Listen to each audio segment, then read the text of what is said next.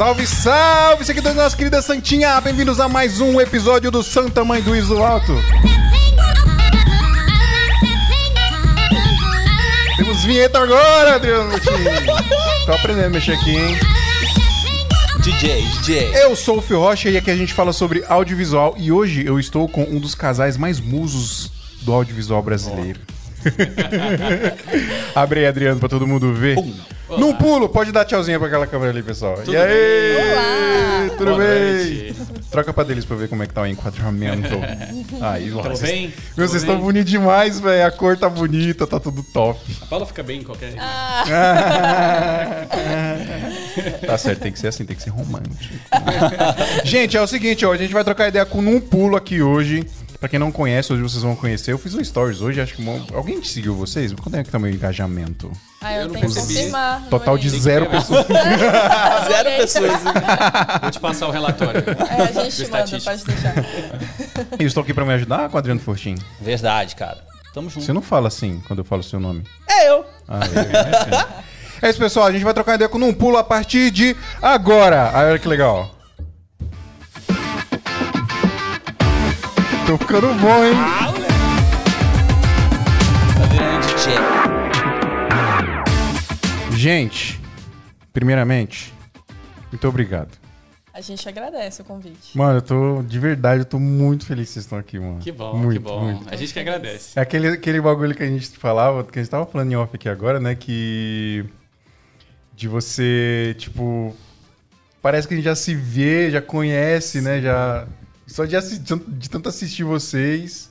Não sei se vocês me assistem também, mas. Também, né? E a gente fica sempre em contato também nas redes. Então Sim. parece que a gente já se conhece, né? É verdade, Essa né? sensação é ela é boa. É muito doido. Eu tenho, uma, eu tenho uma sensação assim, tipo, com o Jovem Nerd, cara. Eu nunca falei com ele, mas de tanto ouvir o podcast. Você sente amigo dos cê- cara, é, né? Você fala assim, pô, o cara vai ser mó brother, né? Se eu parar ele e trocar ideia, o cara não faz nem ideia que eu sou.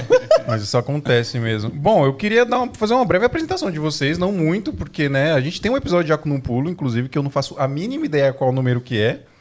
O Adriano, você é a Nossa, enciclopédia do. Não, do Dá um Smia. Google aqui, né? mas faz tempo, né? Faz quanto tempo, sabe? foi só eu que participei. A Paula não Foi. teve presente. Ah, é, a. Paula não participou, né? É, Mas tem pelo menos mais de um ano. Deve ter. Paula, você já sabia que você ia vir presencialmente, por isso você Exato. se guardou. É, né? Exatamente. Exatamente. Guarda o conteúdo, né? Guardei, Só- guardei o melhor pra ser ao vivo. Aí, ó. É isso aí, tá vendo? Então, e. Bom, quem quiser, a gente contou bastante coisa da história de vocês lá, mas só pra apresentar vocês. Na verdade, é, de- depois que começou a pandemia, muita coisa mudou pra todo mundo, né? Tipo, a- o que a gente fazia, vocês basicamente viviam viajando pra tudo que é canto, né? Verdade. E Sim. aí, o que, que mudou pra vocês nesse sentido, assim?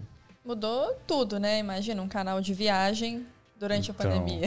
É. Não tinha como não abalar o conteúdo do canal. Mas, gente, ó, tem, tem uma parada que é, que é muito legal de falar. Ó, o casal Rec tá falando que vocês são lindos. Ah, eles que são lindos.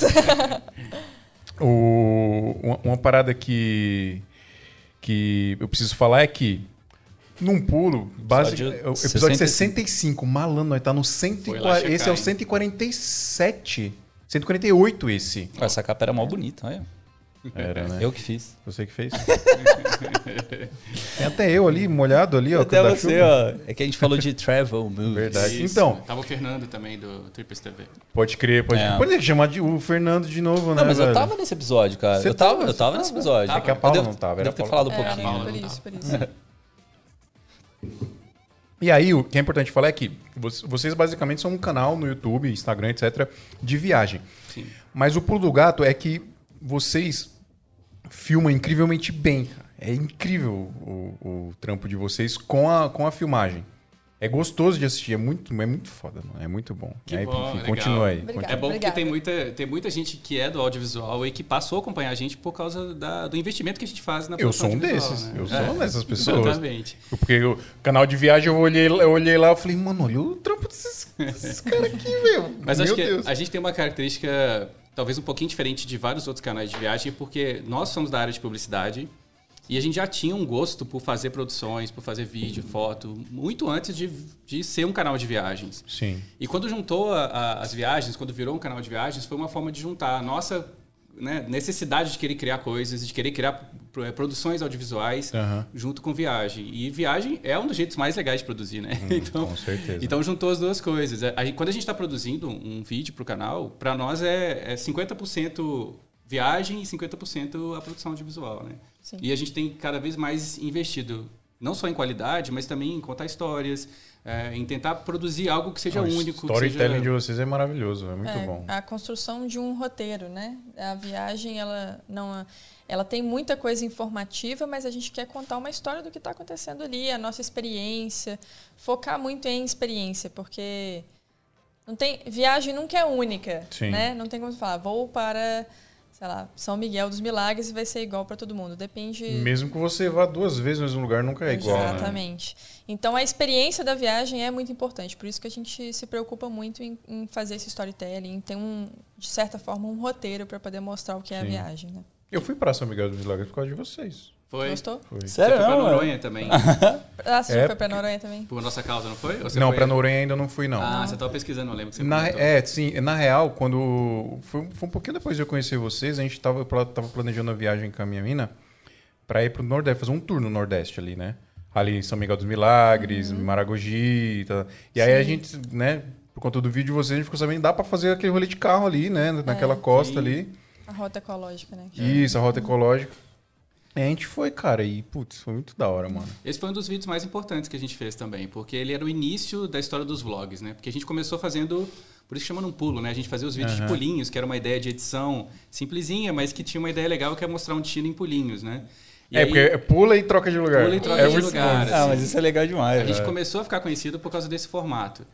Mas com o tempo, a gente viu que ele era, apesar de ser legal- muito legal, ele era limitado, né? A gente não conseguia mostrar o destino da forma mais completa, não conseguia a gente colocar também a nossa parte criativa além da própria ideia do Num Pulo. E aí começou a vir os vlogs. E o São Miguel dos Milagres foi um dos primeiros vlogs que a gente Foi. fez. Já nesse formato novo, né? Que a gente tinha que se Aham. apresentar, falar, mostrar o destino, contar a história. E São Miguel foi um dos mais importantes nessa história.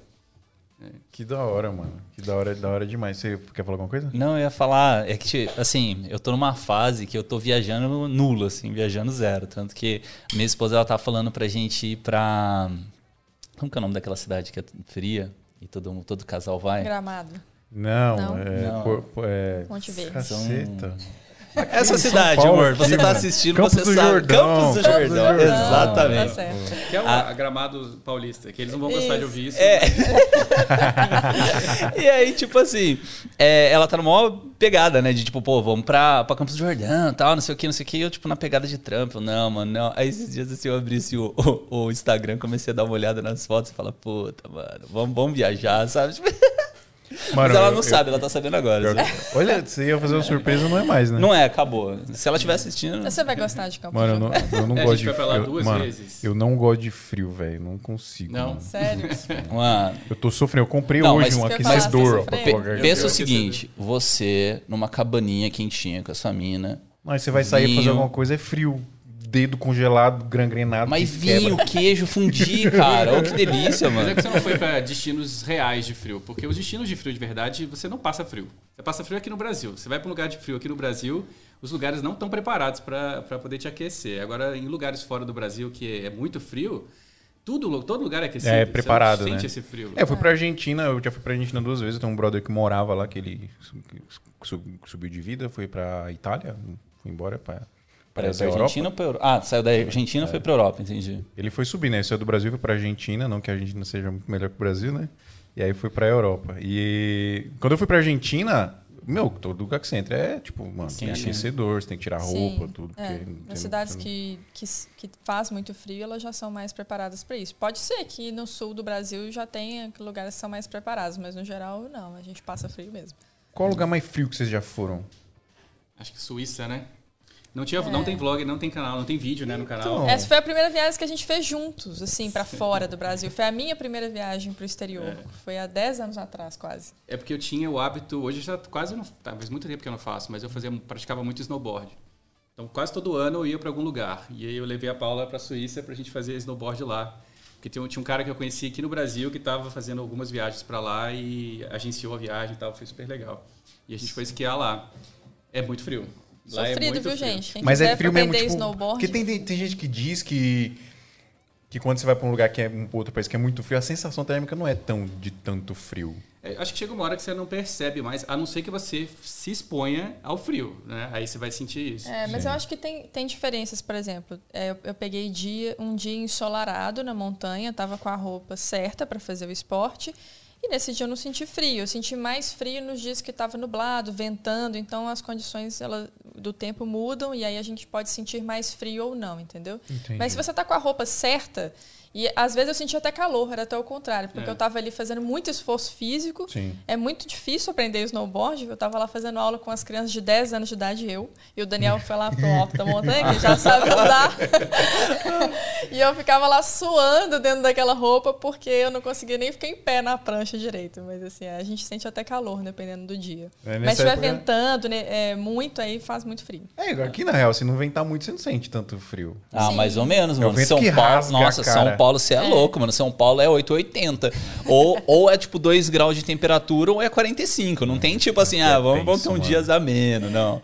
É Ah, mas assim, em, lugares frios, o massa é que você tem tipo aquelas segundas peles, né? Você, Sim, tipo. é, você tá com todas as camadas ali. Então, Eu, eu ouvi, não sei quem que foi que falou disso aí, que, tipo, tava na Europa, não passava frio, quando veio pro Brasil passou frio, porque, tipo, aqui não tem roupa própria, né, Pra, pra, você apropriada para frio. É. Exato. É, e nos, nos países que fazem muito frio, você entra no ônibus, o ônibus é aquecido. Você passa pouquíssimo tempo realmente exposto ao frio, né? E quando você está exposto ao frio, você está bem, bem equipado, com segunda pele, fleece, né? terceira camada para cortar vento. Então tem toda a tecnologia para Meu, você não sentir no frio. Canadá tem um, tem um brother meu que, que foi um casal de amigos meus, meus foram fazer intercâmbio lá no Canadá e tem um, não vou lembrar qual cidade, se é Toronto, se é sei lá onde, que tem uma praticamente uma cidade subterrânea, porque no inverno ninguém fica em cima, sacou? Pra não passar- Pra não andando, passar né? frio. É. sim. Aí cheio de túnel, loja, shopping, os cacete, tudo, tá ligado? É, porque ela Isso é é menos 30. Evangelion, cara. Até- Mano, Tóquio menos, menos 30 graus, Adriano. Porque já, já é o frio que é perigoso morrer, entendeu? Não, Esse é. nível. Você morre se você for você respira, congela o seu pulmão. Eu vi um negócio ontem no YouTube de um cara que subiu num lugar mó altão lá, no monte, sei lá da onde, geladão. Aí ele chegou lá e falou: Mano, eu preciso balançar a bandeira aqui. Ele tirou a luva. Putz. Porque ele tirou a luva, os dedos dele congelaram. Congela. Ele teve que arrancar os dedos, mano. Nossa. Porque ele tirou a luva pra Sério? balançar Nossa. a bandeira. Aí mostrou ele mostrou uma Perdeu foto dele jovem, sim. Mostrou uma foto dele jovem balançando a bandeira, assim. E, e um vídeo dele velhão hoje, deve ter, sei lá, no 80 anos, com a- só os cotocos dos dedos assim. Nossa. É, Eu já fiz uma, uma temporada de snowboard em Vancouver. Fui sozinho. Era uma, uma temporada que eu fui lá, fui fazer inglês Você lá e competia? tudo.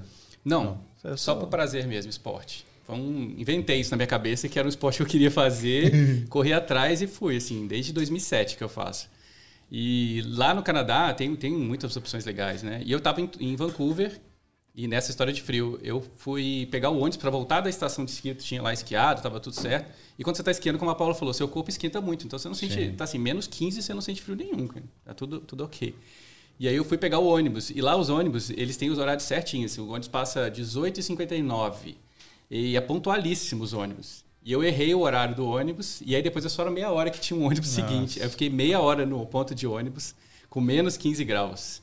E aí essa história. o- o- as pontas dos dedos é a primeira coisa que começa a ficar muito tenso. E não adianta que você fazer nada, cara. Pode pôr debaixo do braço, enfiar dentro da boca, que não adianta. Você tem que ir para um lugar quente.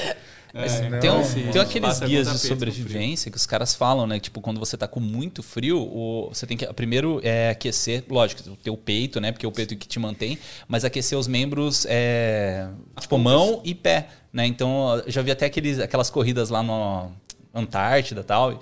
E aí o cara termina a corrida, a primeira coisa que ele faz é, tipo, ele senta num baldinho que esquenta embaixo, né? Deve ter algum aquecedor na água e fica com o pezinho na água lá pra, pra esquentar, né?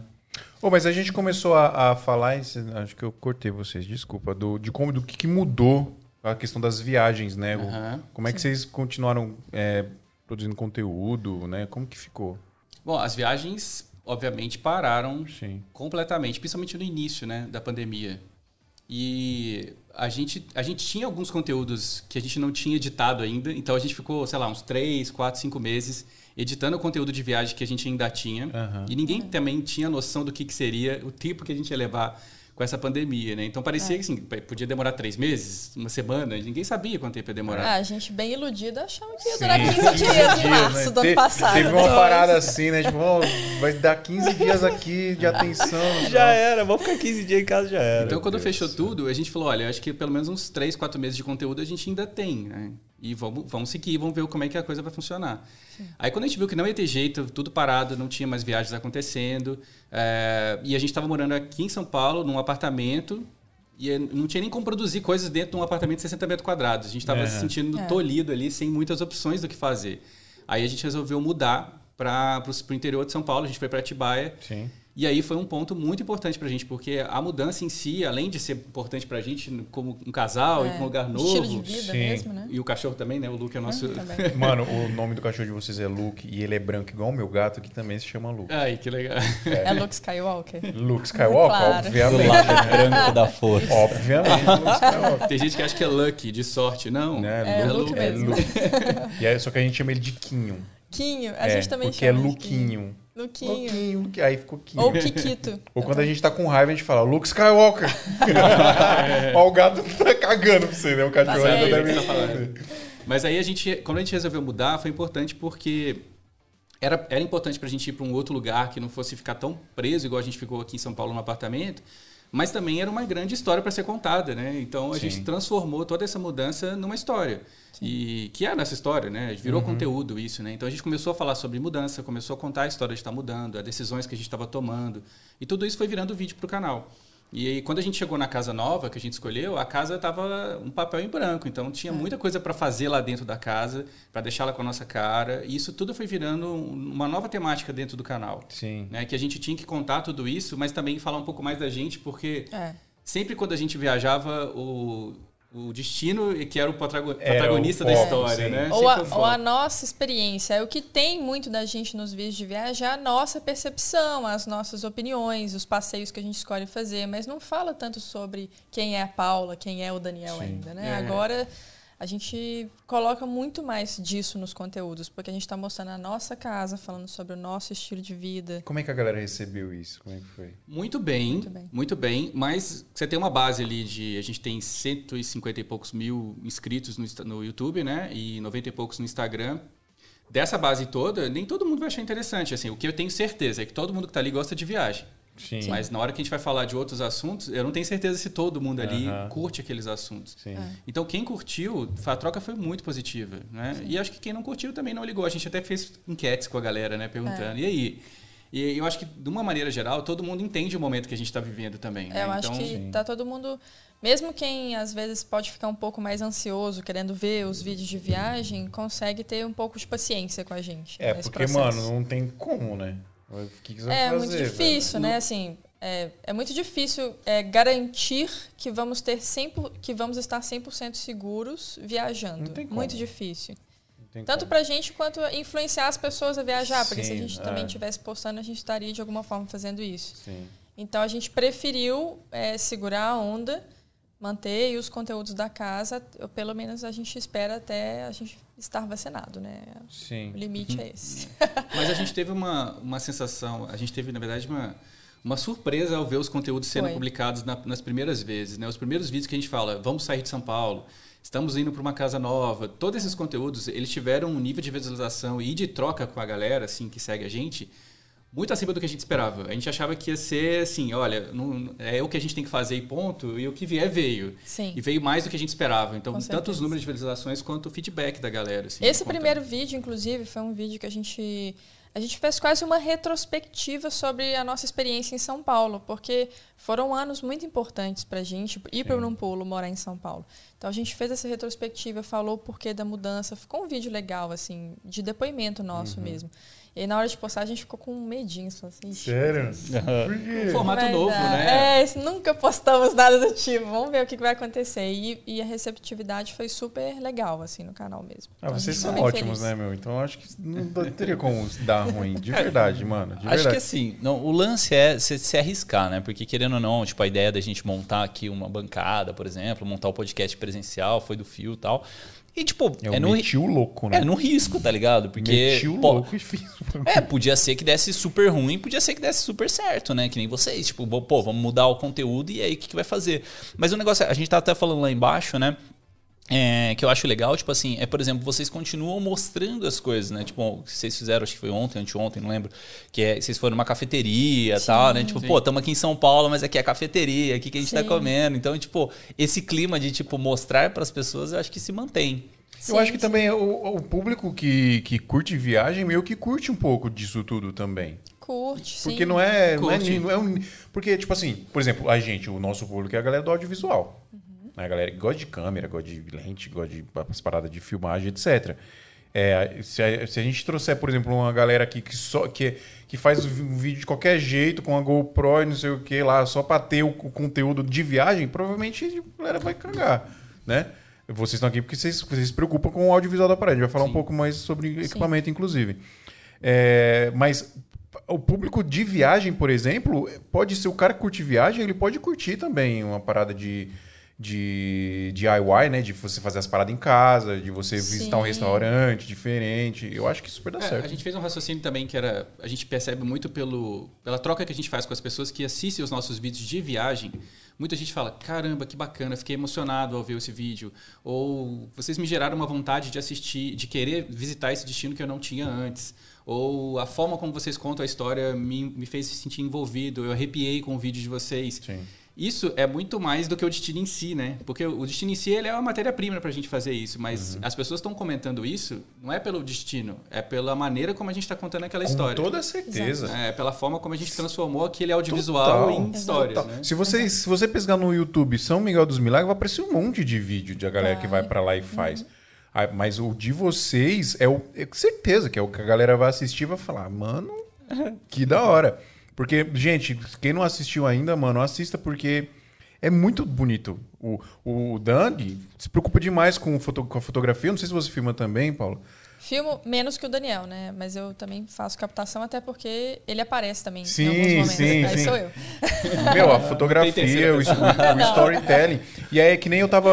Eu tava trocando, eu tava trocando ideia com o Pedro que quando ele veio aqui, de um canal que eu tô viciado que chama Elementar. Não sei se vocês já ouviram falar. Não, não conheço. Não, É um não. cara que ele fala sobre empreendedorismo, futuro, tecnologias. as- É muito bom. Só que por que, que é muito bom? Porque os vídeos do cara são inacreditáveis, mano. Parece, parece você assistir um vídeo lá de, de meia hora dele e parece um documentário produzido pela, sei lá, National Geographic, sacou?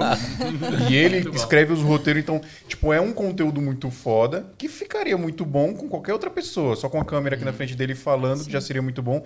Mas ele colocar esse storytelling, uma edição diferente, é até difícil de explicar como que o cara coloca. E aí, para um bloco, aí, mano, tela preta, o textinho pequenininho no meio, e aí ele dá o texto lá, ele que fala, ele que escreve o roteiro. E tem esse processo de audiovisual no- na Sim. produção dos vídeos, né? Quando É, vai a, gente, fazer. a gente sentou e pensou, como é que a gente vai continuar contando as histórias dessa maneira, mas não, não viajando, né? De outra Mano, forma. puta desafio, de outros né? assuntos. E a gente começou a refletir sobre isso. A gente falou, a gente consegue manter o nível de envolvimento que a gente cria nos vídeos, não sendo um vídeo de viagem, né? A gente Sim. refletiu muito e começou a formatar ideias e conteúdos que poderiam trazer a habilidade que a gente estava desenvolvendo e está sempre desenvolvendo, né? De como contar uma história de viagem. Na verdade, contando uma história nossa agora, né? E como também a gente não perdia completamente esse vínculo com a viagem, mesmo sem estar viajando. Então, por exemplo, na hora de nos vídeos que a gente está mostrando a decoração da casa, que as ideias elas sempre partem de alguma história ou de alguma viagem que a gente fez. Então a gente mostrou todos os vídeos de decoração fazendo essa relação com os lugares que a gente Ah, foi, saquei. Da entendeu? hora. Sei lá, o nosso quintal, a gente queria ter uma mesinha para tomar café igual a gente tomou em Tiradentes, que a gente sentou no chão em algumas almofadinhas e tinha uma mesinha de madeira com as cerâmicas todas que parecem Tiradentes. A gente queria isso na nossa casa. Então a gente fica replicando essas experiências para lá também. É. Até pra gente não perder esse vínculo, né, do canal. Ele é um canal de viagem ainda, tá, gente? Ele vai voltar a ter viagem. Quando voltar as viagens, nós vai ter viagem. Vai. Mas essa foi- esse foi um insight legal que a gente teve. De tudo que a gente fez na casa, a gente remetia às experiências das viagens. Né? Isso. No próprio quintal, as redes, a gente viu isso muito no Nordeste. Então a gente fala, olha, as redes que a gente experimentou e viu. Que é uma característica muito da cultura do Nordeste, né? Usar Sim, redes, ter redes sim. em casa, né? É. E a gente foi trazendo tudo isso para dentro da, da nossa casa. Uh, a gente imprimiu algumas fotos que a galera até já conhecia as fotos, e as fotos viraram quadros dentro da casa, que são fotos de, de das viagens, né? De praia, Sim. de Noronha e tal. Exato. Isso tudo faz a galera também se envolver mais né, com o conteúdo. Mano, Deixa... a casa de você deve ser muito foda. É. ah, ela tá ficando linda. A gente tá adorando. e tem uma outra coisa também que a gente refletiu, é que uh, o ato de viajar... É, quando você está em casa, faz parte da história da viagem, né? Porque você volta para casa. Pelo Sim. menos a maioria dos viajantes, né? Tem os nômades que não, mas que não a maioria dos viajantes eles têm o ato de voltar para casa. Então a gente entendeu que a casa também ia fazer parte da história viagem. Né? Quando você, quando você volta para sua casa depois de uma experiência legal, como é a sua casa? Mano, e vocês são o exemplo de tipo dá para gerar conteúdo. É só querer. Não importa que, com o que, que você vai fazer. É só separar, mano, o que, que eu consigo fazer com o que eu tenho aqui. né? Sim, sim. Exato. É, é um desafio óbvio, mas pô, dá para fazer. Deixa eu fazer uma pergunta, que agora fiquei curioso. Vocês já estão com a listinha dos lugares que vocês vão agora? Acabando a pandemia, tipo, antes, vamos pra... antes, antes deles terminarem, deixa eu fazer um negócio aqui. É, deixa não, deixa.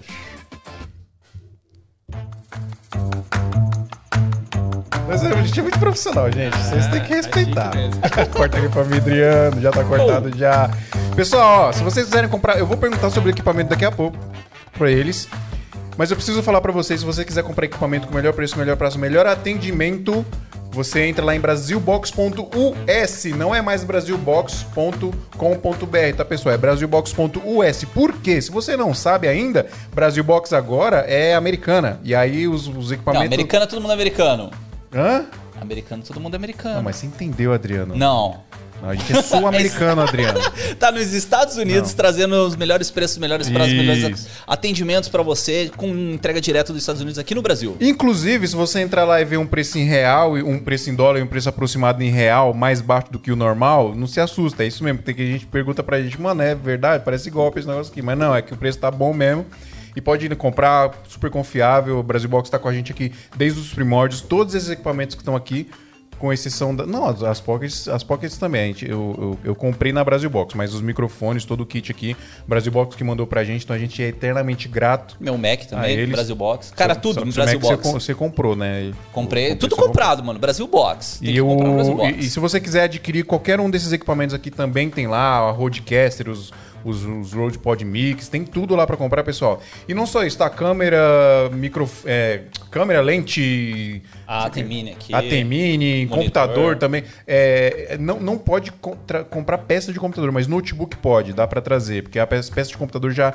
sai do audiovisual, aí, aí ele tem que mudar o CNPJ, pagar mais imposto, aí não fica mais barato. Sabia disso, Adriano? Não. É, tem essa então, parada aí. Mas, mas notebook pode. Mas o resto, melhores preços. Melhores é isso, pessoal. Brasilbox.u S se você quiser comprar equipamentos com o melhor prazo, o melhor preço e o melhor atendimento. Esse bordão vai ficar na cabeça. Vai ficar. E, mais importante, se você entrar lá no site onde tiver um equipamento que você esteja procurando, pode entrar em contato, encomenda, eles vão dar para você o prazo, preço de frete, tudo bonitinho, você vai receber bonitinho aí na sua casa, embaladinho, e o melhor de tudo com o balinha da Brasil Box dentro, que é o mais gostoso de todos. Certo? Isso aí. É isso. Certinho. Ah, tô gostando demais disso aqui, gente. E aí, que, que, responde aí? Como é que era que você tinha perguntado, Adriano? Fazer a pergunta de novo. Essa câmera tá legal. É. A vocês lista já... dos, dos, destinos. É, vocês já é. têm uma lista de destinos para visitar pós-pandemia? Olha, a gente não tem ela assim na ponta do lápis, não. Mas tem vários lugares que a gente estava quase indo e que a gente queria muito ir antes. E, é. Mas hoje, eu acho que também a gente está é, tentando controlar a nossa ansiedade no momento que a gente está vivendo. E assim, Puts, a gente está bem é. tranquilo em relação às viagens. Eu acho que a, gente já teve um momento que a gente ficou mais ansioso, esperando a hora de viajar. Mas acho que hoje a gente está mais tranquilo, né, Paulo? Sim, é. Agora, né, depois de um ano trabalhando na resiliência aí, a gente tá, vai, vai, vai acontecer. Vai, vai acontecer. Mas conta aí os, Mas... os destinos que a gente mais estava querendo ir. Sim, tem os destinos que a gente, que, que a gente tinha como prioridade em 2020. Em janeiro a gente já estava na nossa lista para é, realmente fechar a viagem.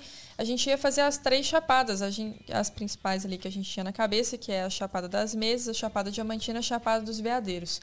A gente chegou a fazer a Chapada das Mesas, foi a nossa última viagem, que foi no início de março do ano passado mas aí depois já não deu tempo de fazer as outras.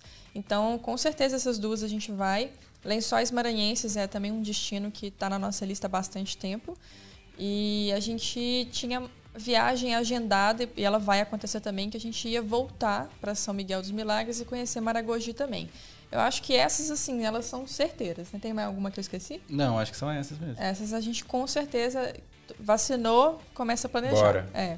E a gente também vai fazer viagens mais curtinhas de carro, que não tem tanto envolvimento com transporte público, né? Que, o- avião, ônibus, nada disso. Sim. Então é a, a nossa prioridade nos próximos meses vai ser fazer as viagens mais curtinhas, assim, que não tem Essas muito são risco. as viagens que a gente considera que são novas, assim, que a gente não tinha tanto no radar e que a gente pensa em fazer agora. Mesmo porque a gente sempre comentou que viagem não precisa ser uma coisa longe, caro, distante. Sim, total. Então, a gente chegou a fazer um vlog, mesmo na pandemia, que foi o vlog de Atibaia. A gente passeou por- pela própria cidade que a gente está morando, que a gente nunca foi, não conhecia. Uhum. Sim.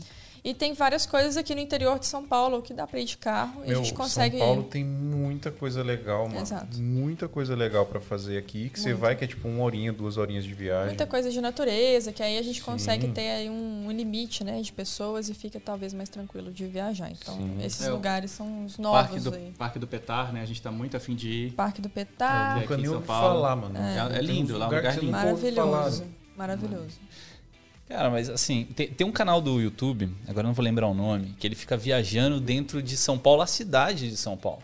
Então, tipo assim, ele fica Também. mostrando os pontos turísticos Aqui na cidade. dentro da cidade. E aí, tipo, sei lá, eu, quando eu vi esse negócio assim, a ideia pra mim pareceu uma boba, tá ligado? Tipo, eu falei, mano, por que, que o cara vai ficar mostrando, tipo, a própria cidade, tá ligado?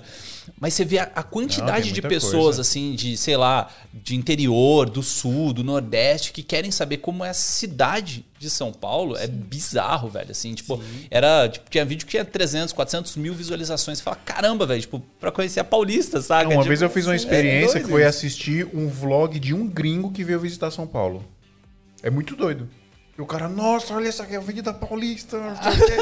e mostrava os bagulho. É mesmo, né, mano? É mó da hora. E a gente, tipo, tá aqui, nem. Deve ser a mesma coisa quando, sei lá, você vai pra Nova York, a galera que mora lá, tipo. É, tipo, não tá nem aí, né? Central Park, ah, beleza. É, mas quem vai, meu Deus do céu, Nova E York. tem muita gente que pergunta pra gente, né, quer produzir conteúdo de viagem e fala, pô, mas eu não tenho como sair viajando, eu não consigo sair viajando. A gente sempre fala, olha pra onde você tá, olha pra perto, né? Porque Sim. vai ter muitas opções. Mas tem uma coisa importante, que inclusive eu quero perguntar pra vocês. Como o audiovisual ajuda vocês nessa questão das viagens, Pra vocês irem pros lugares e tudo? Porque rola isso também de você gerar um conteúdo pra um, pra um lugar, Hotel. um lugar, um hotel e tal. Rola isso? Sem dúvida, rola. E claro que assim, a gente teve uma. Começou a fazer uma produção que a gente é, definiu, né? Qual seria aquela produção em termos de criativos, em termos de qualidade. E conforme o canal foi crescendo, a gente foi atraindo mais pessoas, aí sim vem mais marcas Sim. querendo é, trabalhar com você, porque se a gente tem uma audiência de pessoas que estão interessadas em viagem, então a gente está apto para apresentar e sugerir opções de viagem para as pessoas, né? Aham. E, e a gente vai criando também essa relação de confiança com as pessoas para que elas vejam as opções que a gente É está uma curadoria que vocês estão fazendo Exato, ali, né? Da parada. que tem a ver com o nosso gosto também, né? Muita gente que segue a gente e acompanha a gente porque se identifica com as coisas que a gente gosta. Sim. né? Porque tem vários outros viajantes que têm gostos completamente diferentes e fazem coisas Mas diferentes. tudo é identificação, né, mano? É, tudo é não, identificação. Você tem que se identificar com a parada, não tem jeito, né? E, quem, e se a galera não se identifica, tudo bem, não é o público de vocês, pô, tá normal. Sim. Tem, claro. tem algum podcast que a gente comentou disso, né? Que é a facilidade da gente ser videomaker é que a gente consegue é, focar em qualquer um dos nichos que a gente gosta. Então, por exemplo, sei lá, eu gosto de carro, eu vou fazer vídeos de carro. Eu gosto de, sei lá, de tecnologia, eu vou fazer vídeos de tecnologia. Você gosta de viagem, você consegue fazer vídeos de viagem, né? Sim. Então, eu acho que, tipo, entre todas as profissões que existem, essa é uma, uma qualidade que os videomakers têm que não tem nenhuma outra, né? Tipo, pelo menos eu não, sei de um advogado que vai só advogar sobre aquilo que ele gosta. não, né? não, não tem. A nossa profissão, ela é, mano, é privilegiada, velho, porque a gente pode fazer qualquer coisa Sim. Sim. com audiovisual. Qualquer coisa da Todo vídeo, mundo né, velho? precisa, é, qualquer coisa precisa de vídeo, não tem como. Tudo. Cada vez mais, né? É, Cada e, vez se- mais. E viagem e turismo, né? O que mais ainda. Não é? Como é que você vai conhecer um lugar se não tem É, foto, vai vídeo? Precisa, é necessário. E eu acho que, assim, pra gente, eu acho que isso é uma coisa legal pra quem quer fazer esse tipo de conteúdo também com audiovisual, né? Se você tem uma qualidade audiovisual, você já atravessou uma parte do seu caminho, porque Sim. tem muita gente fazendo conteúdo de viagem que não tem essa entrega de qualidade audiovisual. E tem muita empresa, seja uma pousada, seja uma grande empresa, uma grande companhia aérea, que vai estar buscando a qualidade, e às vezes não tanto o número da sua audiência. Né? Então, se você tem uma qualidade de entrega audiovisual, provavelmente você vai conseguir atrair empresas que querem Sim. trabalhar com você, antes mesmo de você ter um grande número, uma super né, base de seguidores. Porque você já vai estar entregando um material de qualidade ali pra eles, né? Isso é importante demais pra essa galera, mano. Importante demais. Teve marcas que contrataram a gente que não estavam interessados né, na nossa audiência. Eles queriam, me Exato. entrega o vídeo que eu vídeo satisfeito com o que você vai me entregar com, com Isso qualidade. desde o início, né? Assim, a gente já fechou a própria Gol, quando a gente trabalhou com elas, a gente não tinha nada de seguidores. Vocês trabalham com a Gol? Durante Um um, ano ano e meio. meio. né? A Gol patrocinou vocês. Sim. Patrocinou. E aí, Adriano? Ô, Monster. Patrocina nós aqui. A gente entregava um vídeo por, por mês pra Gol durante um ano e meio. A gente fez isso. Isso. Aí a gente ainda conseguiu, através deles, uma parceria também com a Delta e com a Air France. Então a gente foi para os Estados Unidos e para a Europa. A gente ainda fez alguns vídeos fora. E alguns na América do Sul. Gente, também. façam vídeos bonitos, vocês vão viajar de graça pra Europa. de graça, né? De graça. mas- Estavam trabalhando pra Vocês vão viajar com muito trabalho. Exato. Vamos pensar, porque eu gostei da- do que você falou, assim, da galera que tá começando e tal. O cara tá começando, quer fazer vídeo. Tudo bem, tem- ele pode fazer os vídeos da cidade, mostrar a cidade dele e tal. Mas ele quer fazer um vídeo viajando mesmo, quer, sei lá, sair do estado e tal, não sei o quê. O que, que vocês indicam? Sei lá, chegar numa, num hotel, numa pousada e o cara tentar vender o vídeo direto pro, pra, esse- pra Tem um pessoal. bagulho, tem um esquema que vocês falam, tipo, ô, tô indo aí e tal. E vai dar Vê meu certo. portfólio aqui, faço um vídeo pra você. Que é que a gente quer sugar as dicas de vocês. Bom, primeira coisa, é muito difícil, porque hoje tem muita gente tentando fazer isso. Sim, Então, imagina. a, a gente mesmo já mandou, às vezes tentou fazer contato com empresas que eram legais, não tivemos resposta. Fomos pro destino, produzimos o conteúdo lá, sem ter a, a parceria. Sim. E aí depois a empresa entrou em contato e falou: Caramba, não sabia que vocês estavam aqui. Olha só. A gente seja- falou, mas a gente conversou com vocês. Ah, é porque eu recebo 20 propostas dessa por dia. Eu não vi. Eu falei, entendi. Então a quantidade de e-mail que essa galera recebe para fazer esse tipo de parceria é muito grande. Então eu acho, que, eu acho que uma coisa que a gente costuma raciocinar é que a gente tem que produzir algo que seja muito interessante. O conteúdo tem que ser bom. A primeira coisa que a gente pensa é isso. Porque quase sempre que as pessoas que estão contratando a gente, elas são nossos consumidores de conteúdo, Sim. são nossa audiência também. Sim. Quem contrata a gente fala, olha, eu vi o seu, o seu vídeo em São Miguel dos Milagres, agora eu quero que você faça um aqui em Maragogi, que eu tenho uma pousada legal lá. Então, quando você produz algo que tem qualidade, você vai atrair pessoas e provavelmente você vai também conseguir ter contato com essas pessoas que querem te contratar. Sim. Sem qualidade de conteúdo, nem com mandando e-mail você vai conseguir. né? De nem jeito nenhum, né? Então, acho que a primeira coisa é você pensar realmente no que você vai entregar. E aí, se você não tiver a parceria para entregar, é o que a gente falou no início. Produz a sua cidade mesmo, faz um conteúdo legal ali, Sim. sem custo, né? Para você mostrar qual é o seu potencial. E aí, depois você oferecer isso para empresas que acho que, você, né, que podem é um, querer é trabalhar um com você. raciocínio de uma construção de portfólio. Que é- é legal ter para aí sim você ter um pouco mais de chances de conseguir fechar alguma coisa. Principalmente porque hoje em dia tem muito mais gente produzindo. E esses, uma pousada, um hotel, eles já recebem muitas propostas por dia. Então acho que essa construção aí do portfólio é interessante de fazer. Faz né, do jeito que der, na sociedade mesmo, igual o Daniel Sim. falou. O, E o equipamento que contato, indicação. Tô eu tô puxando bastante isso, porque é uma Sim. coisa que a gente está discutindo bastante dentro do, do, do grupo dos apoiadores do SMIA, né? É como você conseguir chegar Eu numa nem fiz empresa. o merchan dos apoiadores, hein? Você é burro, hein? Você não, nem me lembrou. Te dei a chance agora para você fazer isso. Galera, se você quiser participar do melhor grupo de audiovisual no WhatsApp do Brasil, entra lá em santamarisoto.com.br barra apoio. Além de você ajudar o nosso podcast Nunca Para Desistir, você ainda entra no grupo lá que a gente fala sobre audiovisual e, fa- e faz network literalmente 24 horas por dia. E você ainda tem 7 dias grátis para entrar lá, tá? santamarisoto.com.br barra apoio. Tem dois planos lá. Tem um plano de 20 real, men- 20 real mensal. 20 Isso é reais mensais. e tem um plano de 15 reais anual, mas aí você paga 15 reais por mês, só que você paga tudo de uma vez, Samarba, Samarba tá? Samarba. Então, sete dias de graça pra você testar. Entra lá que a gente fala sobre audiovisual todo dia, pessoal. É, o, é melhor que o Google lá. Você faz uma pergunta lá, o pessoal responde É instantaneamente. mensagens 24 horas por dia. Mas assim, falando de- de- dessa ideia, né, que a gente que comentou, né, do grupo a gente tava comentando muito disso, de como você conseguir chegar numa marca, né? E assim, uma coisa que eu, que eu reforço muito é indicação. Indicação, como que você consegue? Com network, né? Então, tipo, você fez um contato com uma pessoa, fez contato com outra tal. A gente do SMIA mesmo recebe, assim, é, não falo por mal, gente, mas assim, direto vocês me mandam mensagem de videomakers pra gente convidar aqui pro SMIA. Só que, cara, é humano isso, a gente trabalha em bolinha. Então, tipo, se eu não tô consumindo muito conteúdo dessa pessoa, é difícil chamar, É. né? Então, é, aí parte de indicação. Então, por exemplo, o conteúdo de vocês eu fui conhecer quando o, o filme mandou, né? Ele falou, pô, velho, vamos chamar o Num Pulo e tal, não sei o quê. Eu, cara, assim, quem é Num Pulo, né? Tal. Ele, aqui, esse velho, assiste esse negócio aqui, velho, é muito animal e tal, não sei o que. Eu falei, caraca, mano, e que massa, velho. E aí parte de indicação. E aí fica legal, né? Por, sei lá, vários outros convidados, ou era algum conteúdo que eu consumia, ou que o Fio consumia, ou que alguém tava próximo da gente consumir aquele conteúdo pra chamar aqui. Ou era amigo também, né? Muitos amigos aqui que vêm Aham. vem aqui. Né? O que, que vocês acham dessa parte assim de, de indicação? Dá pra chegar nisso aí numas viagens? Como que funciona? O network, né? network, do- da- cara. do- Como que o cara consegue o primeiro network? Dá, eu acho que a gente. Acontece muito com a gente, né? A gente faz um trabalho bacana, o cara gosta, curte, é, dá um resultado legal.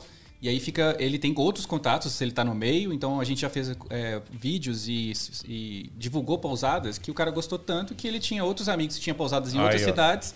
E aí ele fala, eu, às vezes eu posso até perguntar pra ele, tô indo pra tal lugar, você conhece alguém lá? Então você vai- já vai desenvolvendo esse network. Mas a gente construiu o nosso através das entregas de valor, né? gerando conteúdos que tinham valor para aquelas pessoas que a gente se relacionou. E a partir dali fica muito mais fácil fazer network. né? Então, pedir indicação para um cara que já viu valor no seu trabalho, não só porque você pediu, é muito mais fácil. Né? Então, eu acho que o, o ponto. O ponto de partida é, vai ser, de novo, a gente fazer um trabalho de qualidade que tenha valor para as pessoas que você está interagindo, né? Então, é, procura isso no, no menor espaço que você tiver, no, no- no ciclo que você tiver, fazer uma entrega de valor para aquelas pessoas que você tem acesso. E a partir dali você ir des- desenvolvendo esse network, né? Para ele crescer e você ter acesso a outras pessoas. Não, e a indicação depois do cara indicar você pra uma parada, tipo, é. é- primeiro que é, é é a, é a melhor forma de você conseguir um trabalho, né? Você já tá indo ali com o cara confiando no seu trampo.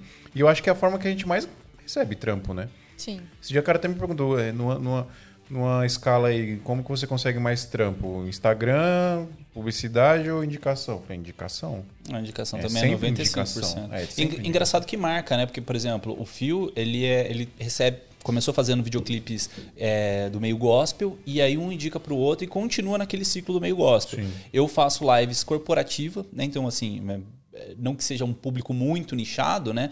Mas é, existem lives de diversas formas. Eu faço lives corporativas, normalmente de resultado, coisa assim da empresa. E sempre a galera me procura, sempre por isso, né? Vocês, no caso, fazem vídeos e aí a galera de, de, de, sei lá, pousadas, de, de a Gol, né, por exemplo, de viagem vai que atrás de vocês na Gol, mano? É mesmo. Então, a Gol a gente tinha 2 mil seguidores na época, né? E aí o, ela- o contato que a gente tinha com ela aconteceu por causa da nossa experiência com publicidade. Eu tenho uma agência de publicidade em Belo Horizonte, que hoje eu praticamente não atuo mais lá, eu sou sócio, mas eu estou Aham. basicamente dedicado ao Num Pulo hoje. Mas pelo, por eu ter essa agência lá, eu tinha algumas pessoas que eu conhecia e saíram algumas pessoas de BH para poder montar suas agências em São Paulo também. Então tinha um cara que eu conhecia que ele era dono da agência que cuidava da Gol em São Paulo. E ele consumia o nosso conteúdo, porque como eu tinha contato com ele, eu produ- a gente produzia os vídeos, ele viu o vídeo e falou, cara, esses que vocês estão fazendo é muito legal. E Eu o quero- primeiro vídeo, que foi o pulo de Belo Horizonte, o vídeo do Num Pulo de Belo Horizonte, é, o Daniel postou no perfil Esse pessoal. foi o primeiro? O primeiro vídeo de vocês? Foi. Nem tinha YouTube ainda. Na verdade, a nossa principal rede no início, que foi em 2015, era o Facebook. Porque lá viralizava muito rápido e o alcance orgânico era muito bom nessa época. Então o Daniel postou no perfil pessoal dele. E aí, esse diretor de agência, que era amigo dele, porque tá, eles se conheciam, Uhum. viu no perfil do pessoal do Daniel. Então até isso começou o network, até é o network. é. Network. do Num Pulo ter as próprias redes sociais, entendeu? Mas eu ainda acho importante uma coisa, ele viu, mas se não fosse bom, ele não Claro. teria feito Ah, a relação. certeza. Ele viu e falou, Então- nossa, vai ter muito fit com a Gol, eu atendo a Gol, etc. Apresentou pra Gol, eles aprovaram e aí a gente fechou esse contrato de um ano. É. Então, é, um- é, foram relacionamentos e network que a gente já tinha antes do- da história da viagem, né?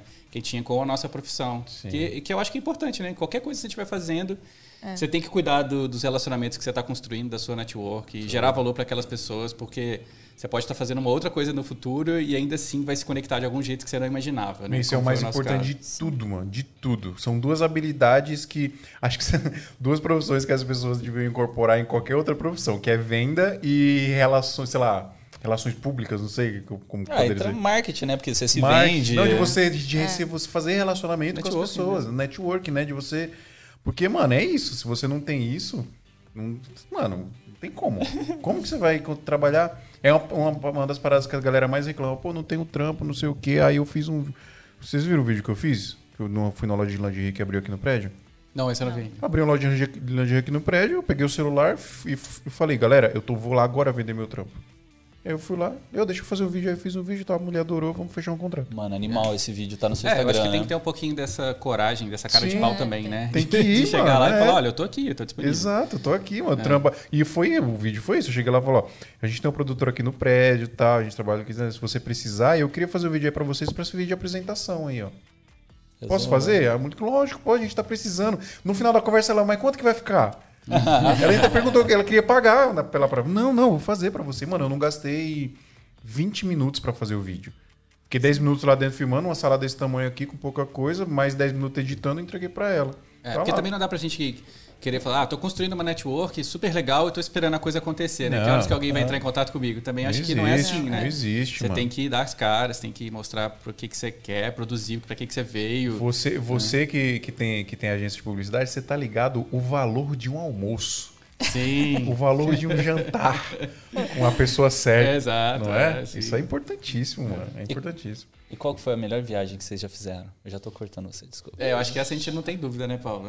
Não, a gente não sempre- tem dúvida, é a pergunta que a gente mais recebe disparada. É, na verdade, assim, é difícil responder, mas tem uma, uma, uma viagem que foi o especial pra gente, que foi pra Fernando de Noronha.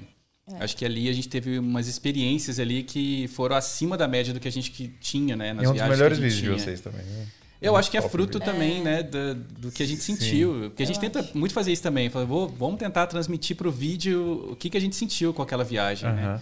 E a gente tenta traduzir isso em audiovisual. E eu acho que ela ficou bom porque realmente foi uma viagem que a gente curtiu muito. assim. a experiência que a gente teve ali em Noronha foi uma coisa assim, acima do normal, né? Foi. A- O contato que a gente tem com a natureza, a sensação que a gente tem de estar fazendo parte daquilo, de estar imerso naquela natureza, ela foi uma coisa incrível. Assim. E Dizem que a sensação ali é de você estar num refúgio, tipo, intocável, É. né? É É, e, e é lindo, assim. É, é coisa assim de você entrar na, na praia, que você sempre entrou numa praia na sua vida, mas você tá com a água no seu joelho, você põe a cara pra dentro da água e já tem tartaruga, já tem tubarão. Caraca. Então, assim, é um negócio fora do comum mesmo. E, e Noronha é um negócio, é um lugar muito hypado já, né? Sim. E a gente já foi pra lá assim, A é, expectativa tá. já foi assim alta, mas falar, aposto que não é isso tudo, Que sabe? é. Fica meio desconfiado. Sim, sim. Mas é, a gente ficou surpreso. Mesmo sendo um lugar hypado, a gente falou, cara, realmente a experiência em Noronha é incrível. E deu tudo certo também. A gente pegou, o tempo estava muito bom, a visibilidade estava muito boa, fez dias maravilhosos, não choveu dia nenhum. Assim, a gente, a gente acabou O marcando. pouso foi legal? Foi. Porque o Lito fala que pousar lá é embaçado. Não, foi tranquilo. Pousar Foi tranquilo. Não, a gente, sem querer, a gente não de sabia. Música, né? A gente ainda acertou o lado, porque se você, acho que é o lado esquerdo, Esquerdo. do avião. Se você for do lado esquerdo, você tem a melhor vista quando tá chegando, né? Então a gente também pegou a melhor vista, então... É, você vê a Baía dos tudo Porcos, que é uma das praias mais bonitas, né? Ali é incrível o visual. É- você fica assim, de boca aberta, você para e fala, eu tô olhando pra isso mesmo? Deixa eu ver. Tá, é. É. colorido dessa forma mesmo? É- Sim. Meu, sabe Será um, lugar que vocês têm que ir? Vocês têm muito que ir, muito, muito, muito que ir. Eu já fui três vezes. Vocês têm Tá que. ligado aquela viagem que você vai, que você, mano, eu tenho que ir todo ano pra esse lugar. E eu vou já, a gente já fui. Eu acho que foi duas ou três vezes, foi três vezes. Foi pra Morro de São Paulo, Ai, na todo Bahia. mundo fala, lá é Meu, maravilhoso. É muito top.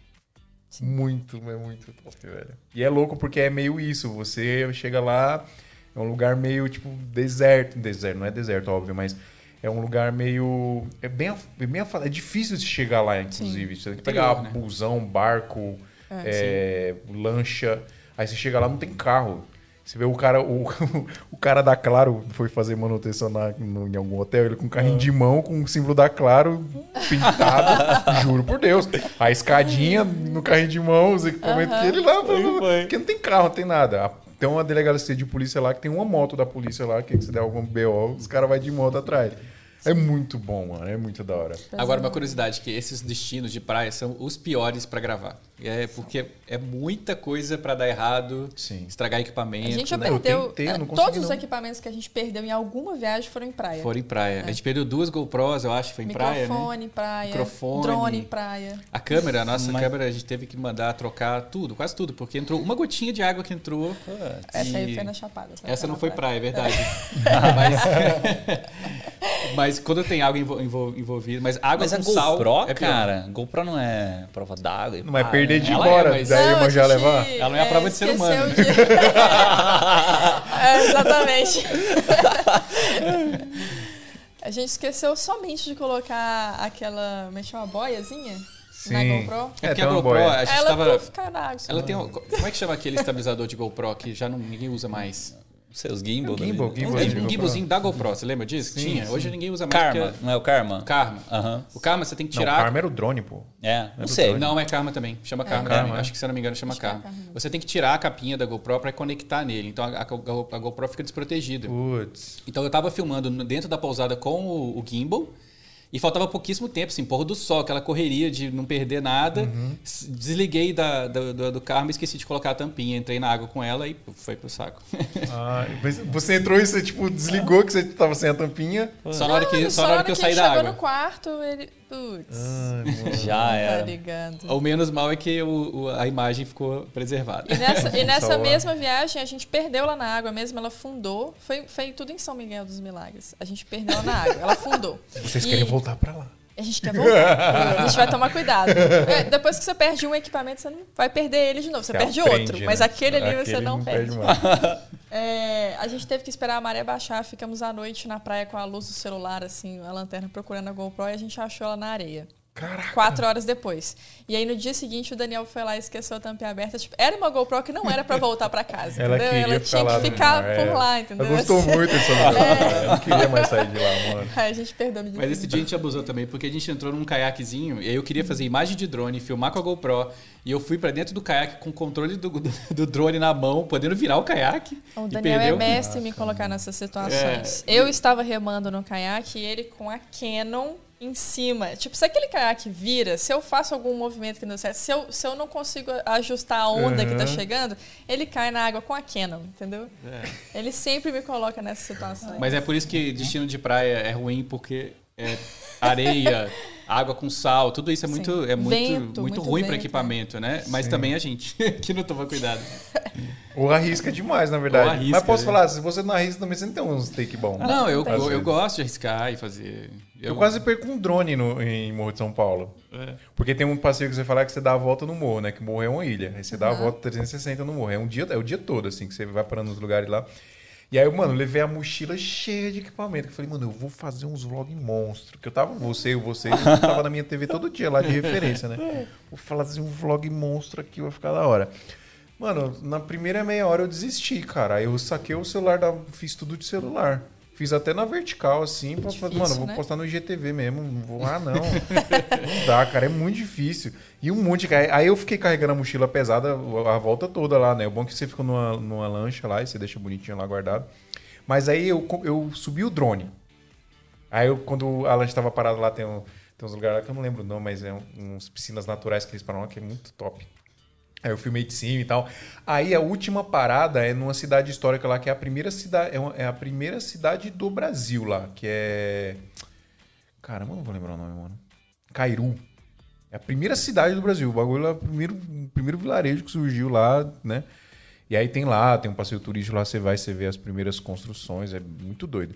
E aí quando o barco tava indo pra lá, eu subi o drone, com o barco no, no mar ainda.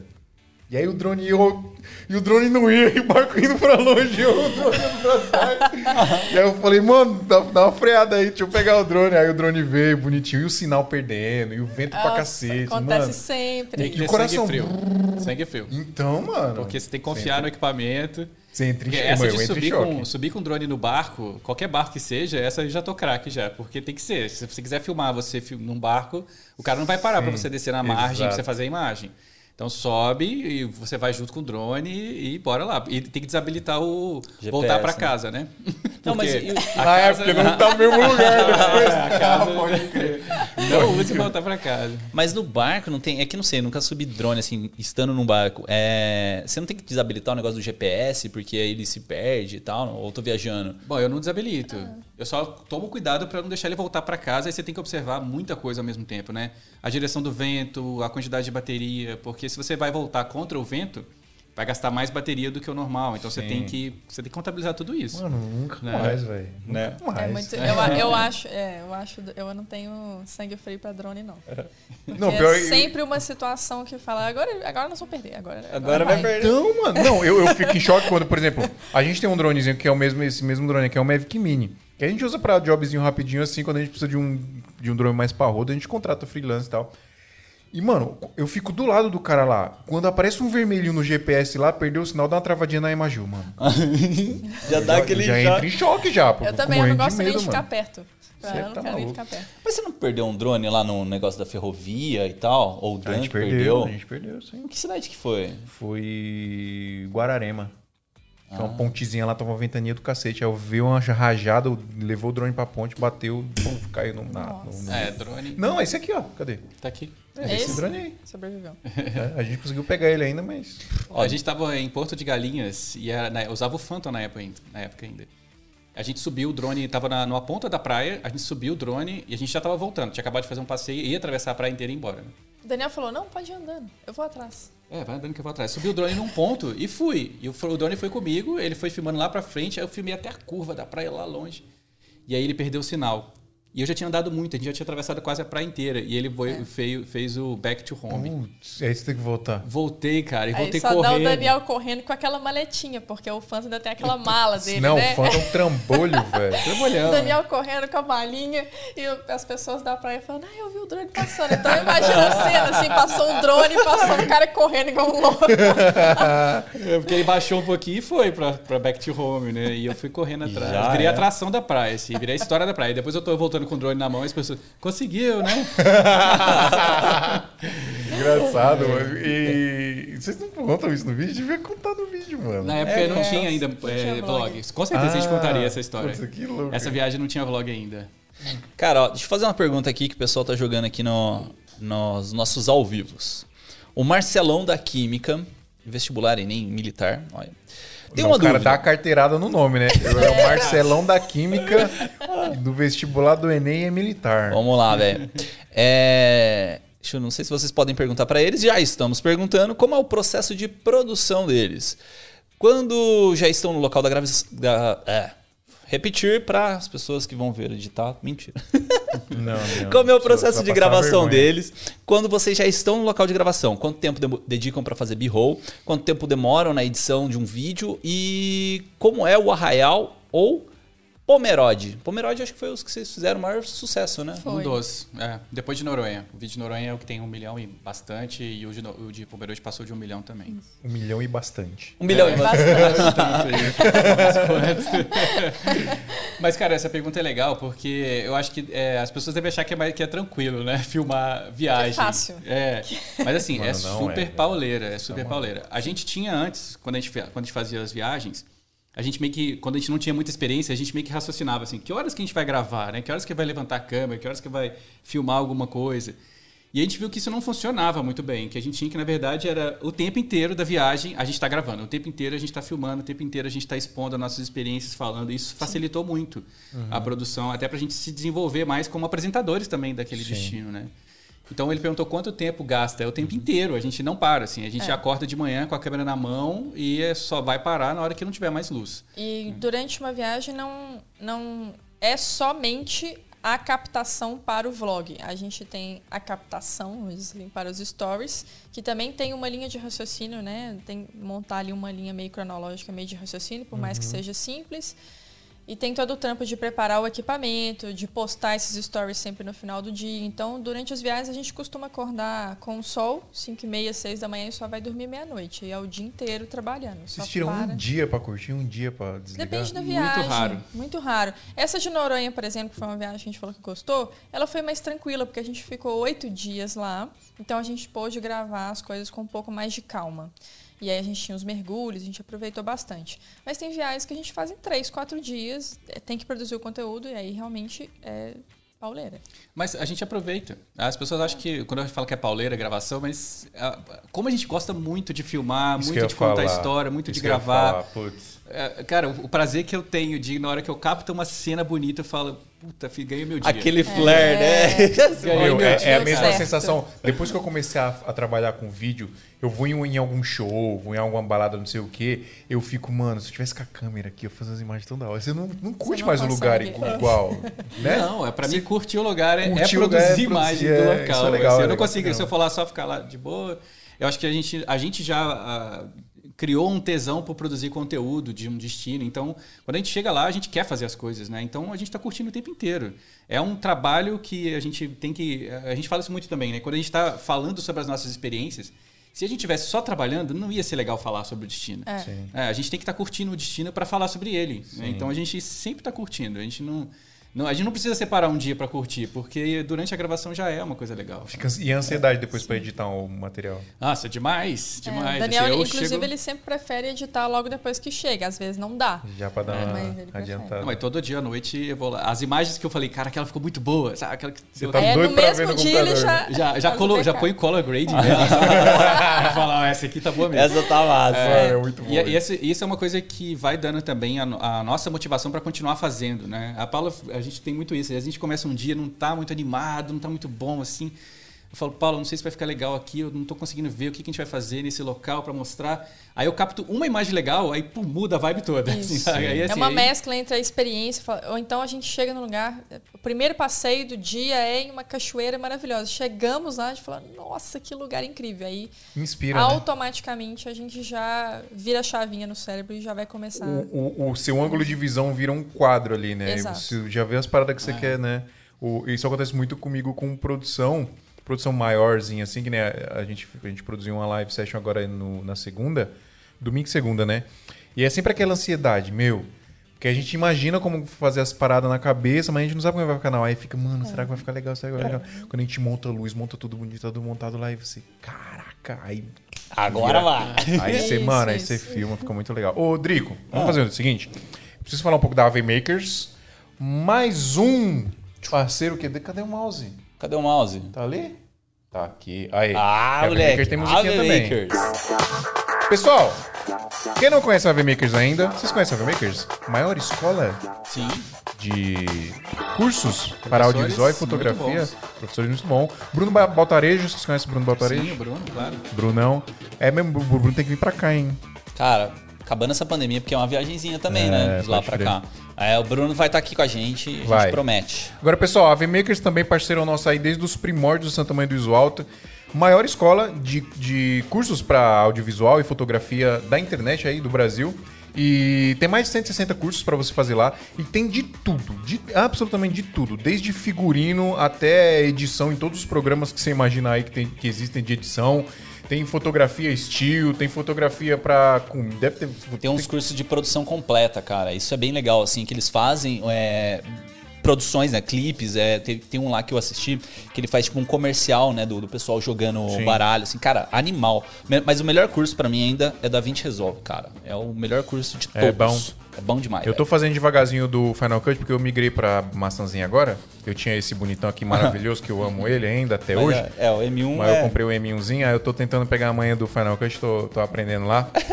Mas é isso, pessoal. Entra lá em avmakers.com.br, faz o seu, a sua inscrição lá, você paga o valor de uma mensalidade e tem acesso a absolutamente todo o conteúdo. É tipo Netflix de cursos para audiovisual e fotografia. Aí você tem um acesso lá, você paga a mensalidade, você tem acesso 12 a vezes tudo. 129 reais. Você tá com dúvida... Acessa todos os cursos. 160 129, né? E, e aí uma dica que eu vou dar pra galera aqui, ó. Digamos que você tá com dúvida, aí você vai fazer uma produção, você tá com dúvida de como fazer a luz daquela produção. Tem curso específico lá de direção de fotografia que vai te ensinar a iluminar, que vai te ensinar a fazer as paradas. Então, é, mesmo que são a galera fala, "Ah, é muito curso, não vou fazer todos, mas você- em algum momento você vai precisar fazer algum. Então, uma dica aí pra galera. avmakers.com.br, pessoal. Tô quase o Emílio Surita aqui dos podcasts, você viu? E as musiquinhas tão boas, tá não? Esse cara é podcaster, é youtuber, é videomaker. Quer fazer o sorteio aí do, do bagulho? Cara, precisamos fazer um sorteio. Deixa tá? eu pegar a câmera ali, peraí. Tá, pega. São três câmeras. Qual que- sortear três agora? Não, é uma só hoje. A gente combinou na última passada. Então, qual que é a sacada? É, para quem tá assistindo ao vivo hoje, É, a gente acabou de, de fazer um post no Instagram, né? Tá- Eu tava mexendo aqui, falando com vocês, mexendo aqui, fazendo post, caçando o É, nome de todo mal mundo. educado, mano. Não, essa, viu? Perdão. Mas é, tamo junto aqui. O que que acontece? Essa câmera aqui, a Vixia HF, HFR80. Peraí, deixa eu subir meu microfone. aqui. Vixia. É Vixia. Eu tô mostrando o lado errado da caixa aqui, ó. É uma Cancode, deixa eu abrir aqui. Quem vai receber vai. Eu vou. Fiz o unbox primeiro, tá? É assim mesmo que nós faz. Qual que é a sacada? São três câmeras que a Brasil Box mandou pra gente. E a gente vai fazer três sorteios. O primeiro sorteio é para quem assistiu os episódios do SMIA desse mês, né? Foram quatro episódios, cinco episódios, né? Contando com esse. Foi. É, em que a gente falou, se você postasse qualquer conteúdo marcando Esmia Raiz no Twitter, Facebook e Instagram, a gente ia pegar os seus nominhos e fazer esse sorteio dessa câmerazinha aqui. Tá? Então a primeira câmera é para essa galera que já assistiu. Então você que está ouvindo ag- agora né, o episódio, já foi. Quem, quem participou, participou. Quem não participou, não participou. Ah, eu quero dar uma dica rapidão pra galera que tá. Tem gente que desdenha essa câmerazinha aí, tá? Tem gente que Essa fala, câmera é "Ah, animal, cara. Câmerazinha de, desdenhando aí, dizendo que né, não é uma câmera legal. Ó, ela vai com cabo HDMI na caixa. E aí, vai lá no AliExpress, compra aquela. Tá ligado aquela, vocês viram aquela plaquinha chinesa lá de 30 reais que você faz live? Sei. Compra uma plaquinha daquela e uma câmerazinha dessa aqui no HDMI e ligado na tomada, né? Porque ela tem o. Guarda pra mim. Ela tem o esqueminha da fonte, não tem? Cadê? Não, ela é ligada na energia direto, Aqui, cara. Aqui, ó. Você liga na energia- energia, liga o cabo HDMI que vem junto com ela naquela plaquinha lá, você vende live, irmão.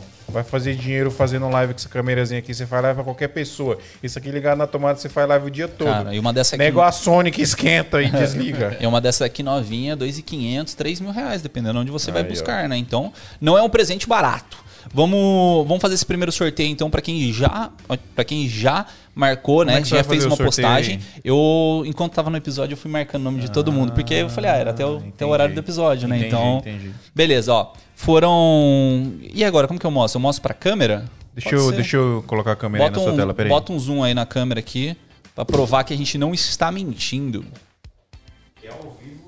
Aqui é ao vivo. Fechou, pera aí. tá muito bonita a coisa dessa aqui, Adriano. O que, que você tá viajando aí? É color, color grade do ao vivo. Ó, então beleza. Esse aqui é o sorteio, tá? O nome de todo mundo que fez a postagem. Então, a maioria da galera que postou no Facebook era repost do. Eita, peraí, tem que cortar pra essa câmera aqui, pronto. Era repost do Instagram, então só marquei uma vez, né? E, a, e galera no Twitter não, não tinha. então é Instagram, Instagram reina forte. Nome de todo mundo, dá pra ler o nome da galera? Consegue dar um zoomar? Se não, consigo dar um amplificador aqui, ó, pronto. Ó, então o nome de todo mundo aqui que postou, bonitinho. Todas as postagens abertas, tá? Então, quem postou fechado não apareceu aqui. Beleza? Vamos fazer o sorteio dessa galera aqui, ó. Peraí. É que eu vou ter que diminuir aqui, não tem como fazer, tá? Embaralhar itens. É isso, né? Só clicar em embaralhar itens. Me ajuda aí, fio. É ao vivo essa parada. mano. Então é. É o primeiro nome, se não apareceu um sorteado. Embaralhar itens. É o primeiro nome, eu falei, ó. O resultado do embaralhamento é Lucas Roas. Então é o primeiro nome. Falei isso. Rosa ganhou? O Lucas Roas. É que não dá pra ouvir você, fio. Mas. Lucas Rosa! É, Lucas Roas, parabéns, Lucas Roas! Vou voltar aqui. Você ganhou uma câmera! E aí, como que a gente vai fazer? Os outros dois sorteios, a segunda câmera vai ser sorteada para o grupo interno, né, do, do- dos apoiadores que, que apoiam o nosso projeto. E a terceira câmera, tá o post hoje, a gente fez no Instagram, então dá uma olhada lá no Instagram, né, para quem tá ouvindo esse episódio fora da data, dia 26 de maio. E a gente vai fazer o sorteio dia 9 de junho para todas as pessoas que marcarem um amigo do audiovisual ou fotografia. É tá? importante, pessoal. Esse amigo tem que ter alguma coisa lá no Instagram dele que prove que ele faz algo. Nem que ele seja um entusiasta de fotografia, tira foto, sei lá, de É. passarinho, não sei. Mas tem que ter alguma coisa. E o perfil, nem o seu nem o dele, podem ser privados, né? Por favor. Então, a Exato, gente- porque Pode- nossa ideia é proliferar a palavra da Santinha. Então, se você. A gente for quer ganhar seguidor. Quer ganhar seguidor. É então, isso que a gente marca quer. um carinha. É, só vai valer um post, lógico, né? Se você marcar 300 pessoas, vai valer só o seu primeiro. Mas se você quiser marcar mais pessoas, a gente fica mais feliz porque vai ser mais pessoas conhecendo a palavra da Santinha. É isso aí? É isso? Foi? E é isso aí, mano. Isso aqui pra viagem. Então, Ó, Topzera, é velho. maninho. Cara, o Carelli faz as lives, ele faz o, o- a parte de Libras tudo com essa câmera aqui, cara. E são lives gigantes. Sim. Essas câmeras aí é animal, velho. O cara, ele faz live pra monstro- empresas monstruosas. Monstruosos. Então, bora nessa. É isso. Onde a gente tava? Nem lembro mais. Sobre... Eu, Ah, eu eu lembro de uma lembro. coisa que eu ia comentar Eu da também. pergunta que ele fez. Como que a gente faz para captar os B-rolls, ou como é que a gente faz para captar o resto do né, todo o vídeo, né? Tem um um raciocínio que a gente usa que durante a viagem a gente pensa sempre na história que a gente está contando e tenta criar essa linha de início, meio e fim desse roteiro que acontece meio que live, né? Aham. A gente não escreve um roteiro da viagem antes, né? Quer dizer, do destino, né? Do que a gente vai fazer, sim, mas não do que a gente vai contar no vídeo, né? E aí a gente está sempre tentando memorizar o que, que a gente vai fazer, o que, que a gente vai contar, o que, que a gente já contou no, no- no passeio anterior, o que a gente vai contar no próximo. A gente tenta memorizar essa história que a gente está contando o tempo inteiro no vídeo, né? É, E- existe um trabalho de roteirização, né? Ele não é fechado, mas a gente tenta fazer. Então a gente tem o roteiro da viagem e a gente sabe, por exemplo, que no último dia vai ter uma trilha que é a mais difícil. Então talvez essa, esse momento seja o momento que seja um ponto alto do vídeo. A gente consegue ter alguma ideia antes de viajar. Isso. A gente coloca ele lá mais pro final, porque sabe que no vídeo vai estar mais pro final. A gente faz essa, esse roteiro da viagem casar com o roteiro da história, né? Aham. Mas é, tudo que está acontecendo ali é o mais real possível. Então, assim, a gente tem é meio quase que captar um documentário. A gente não programa o que, que a gente vai falar. Eu levanto a câmera, a Paula acabou de experimentar uma. ter uma experiência legal numa cachoeira que seja, eu levanto a câmera e falo, e aí, Paula? Como foi? Né? E a gente começa a contar as histórias a partir daí. Aí, a partir do que ela fala, ou do- da experiência que a gente teve, aí eu começo a captar B-rolls, né? é, Na hora que eu tenho um tempo, que não é o tempo do que está acontecendo também, né? Porque eu não Sim. posso perder a Paula saindo da cachoeira super feliz. Eu quero que ela, que ela fale É, ali o mais natural e é, espontâneo sim. possível, né? Aí depois a gente faz a captação, separa um tempinho para captar os B-rolls e fazer alguns detalhes. Os. B-rolls, é, é, eu imagino que seja 100% feeling ali no, no momento, né? Tipo, Você, Sim. num lugar te inspira você fazer as paradas. É, não tem Um como eu fazer sim. um. O que eu faço muito é fazer uma pesquisa antes da- dos Imagem. locais, né? Então eu pesquiso muito imagem do local. Quase sempre eu chego lá, eu já sei o que eu quero ah, dele. assim. boa, legal. Então, assim, metade do, do meu esforço já tá meio que programado. O resto é deixar acontecer, né? Porque você tem que curtir também. Você tem que. Eu falo muito isso, né? Você tem que filmar com o olho primeiro, né? Você olha e fala, cara, olha essa imagem, olha esse, essa cena que eu tô vendo. Aí você transforma aquilo no audiovisual. Sabe um negócio que é legal, cara? É, há um tempo atrás eu fazia muito aqueles pré-wedding, né? Que é basicamente pegar os noivos e ir pra uma praia, pra um lugar bacana e tal, não sei o quê, e fazer umas imagens deles. É, e aí a gente tava, tava até com, com o Rodrigo Moreno, ele, tá aqui no chat aqui. É, e a gente ia fazer um, um- um ensaio em Santos, acho que foi em Santos. E a gente, cara, a gente precisa ver se tá sol, se tá nublado, como que tá, né, pra, pra descer pra Santos. Senão, pô, vai fazer hum, chovendo lá e fica ruim, né?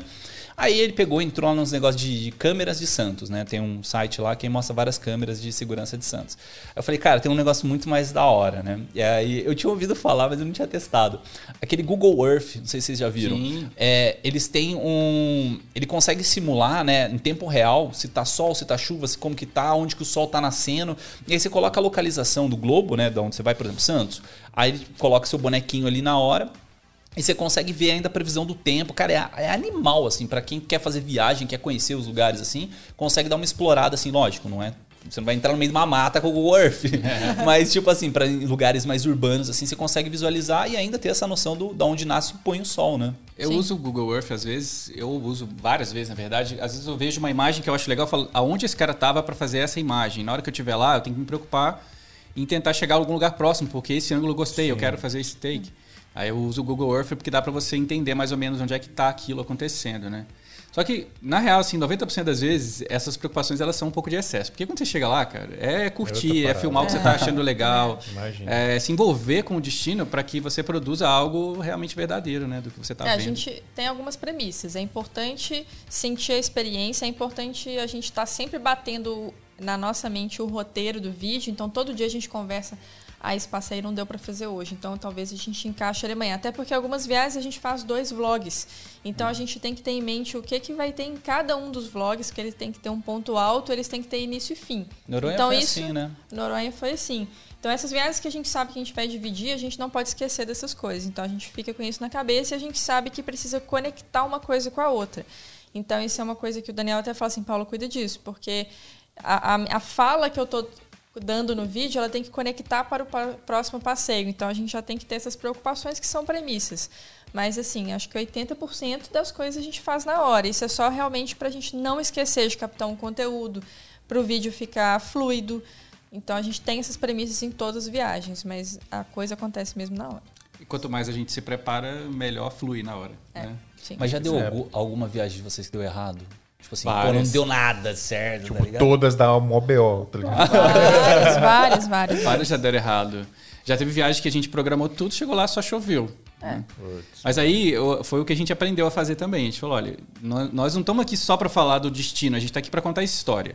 Então, se a gente chegou lá e choveu, essa é a história. Pô, mas posso Isso. falar, chuva é mó legal também, mano. Sim. Chuva é da. Putz, mano, eu tô na mó vibe. E a minha mina que me ensinou muito isso. Porque eu sempre. Eu era aquela galera que, tipo, ah, tá chovendo por mó tempo feio. Não, mano, a chuva é bonita também. Fica lindo. Não é? Imagina os b-rolls que dá pra fazer na Então, chuva, né? cara, os pingos caindo em câmera lenta, em 120 FPS. Exatamente. Aí É, um dos vídeos que a galera mais comenta é um que a gente fez em Campos do Jordão, que a gente chegou lá assim, só choveu. A gente tinha plano de fazer vários passeios, não fizemos nenhum praticamente, fizemos E, um esse- só. e essa era uma viagem que a gente foi com o nosso cachorro. A gente tinha planos de levar ele pra fazer umas trilhas, de ir com ele em lugares legais, não deu pra fazer nada.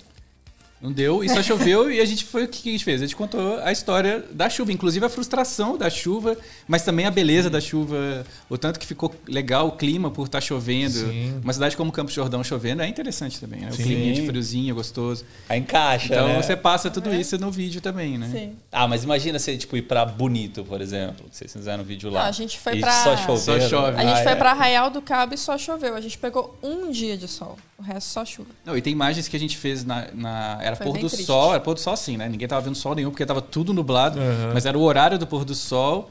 E tinha aquela névoa na praia. A gente falou, cara, tá muito legal isso. Não, tá- não parece Arraial do Cabo, não- parece quase que um filme de terror a cena, assim, mas tava lindo, tava lindo, tava dando um clima bem legal. É. E a gente foi, explorou e fez, fez cenas ali. Vocês já, já deram hack invertido em algum bagulho que, mano, Várias vezes. dava pra perder? Falei, ah, hack. É a cena de um hack invertido. A não deve saber o que é rec invertido. Não, boiei. É quando você acha que você tá gravando, Ah, mas tá. na verdade não está. E aí você aperta pra gravar e na verdade você parou Começa. de gravar, você Eu começa. já fiz isso várias vezes também. É. É. Você E tá gente- lá fazendo o melhor take do mundo, aí você, pô, terminei, plu, aí começa a gravar.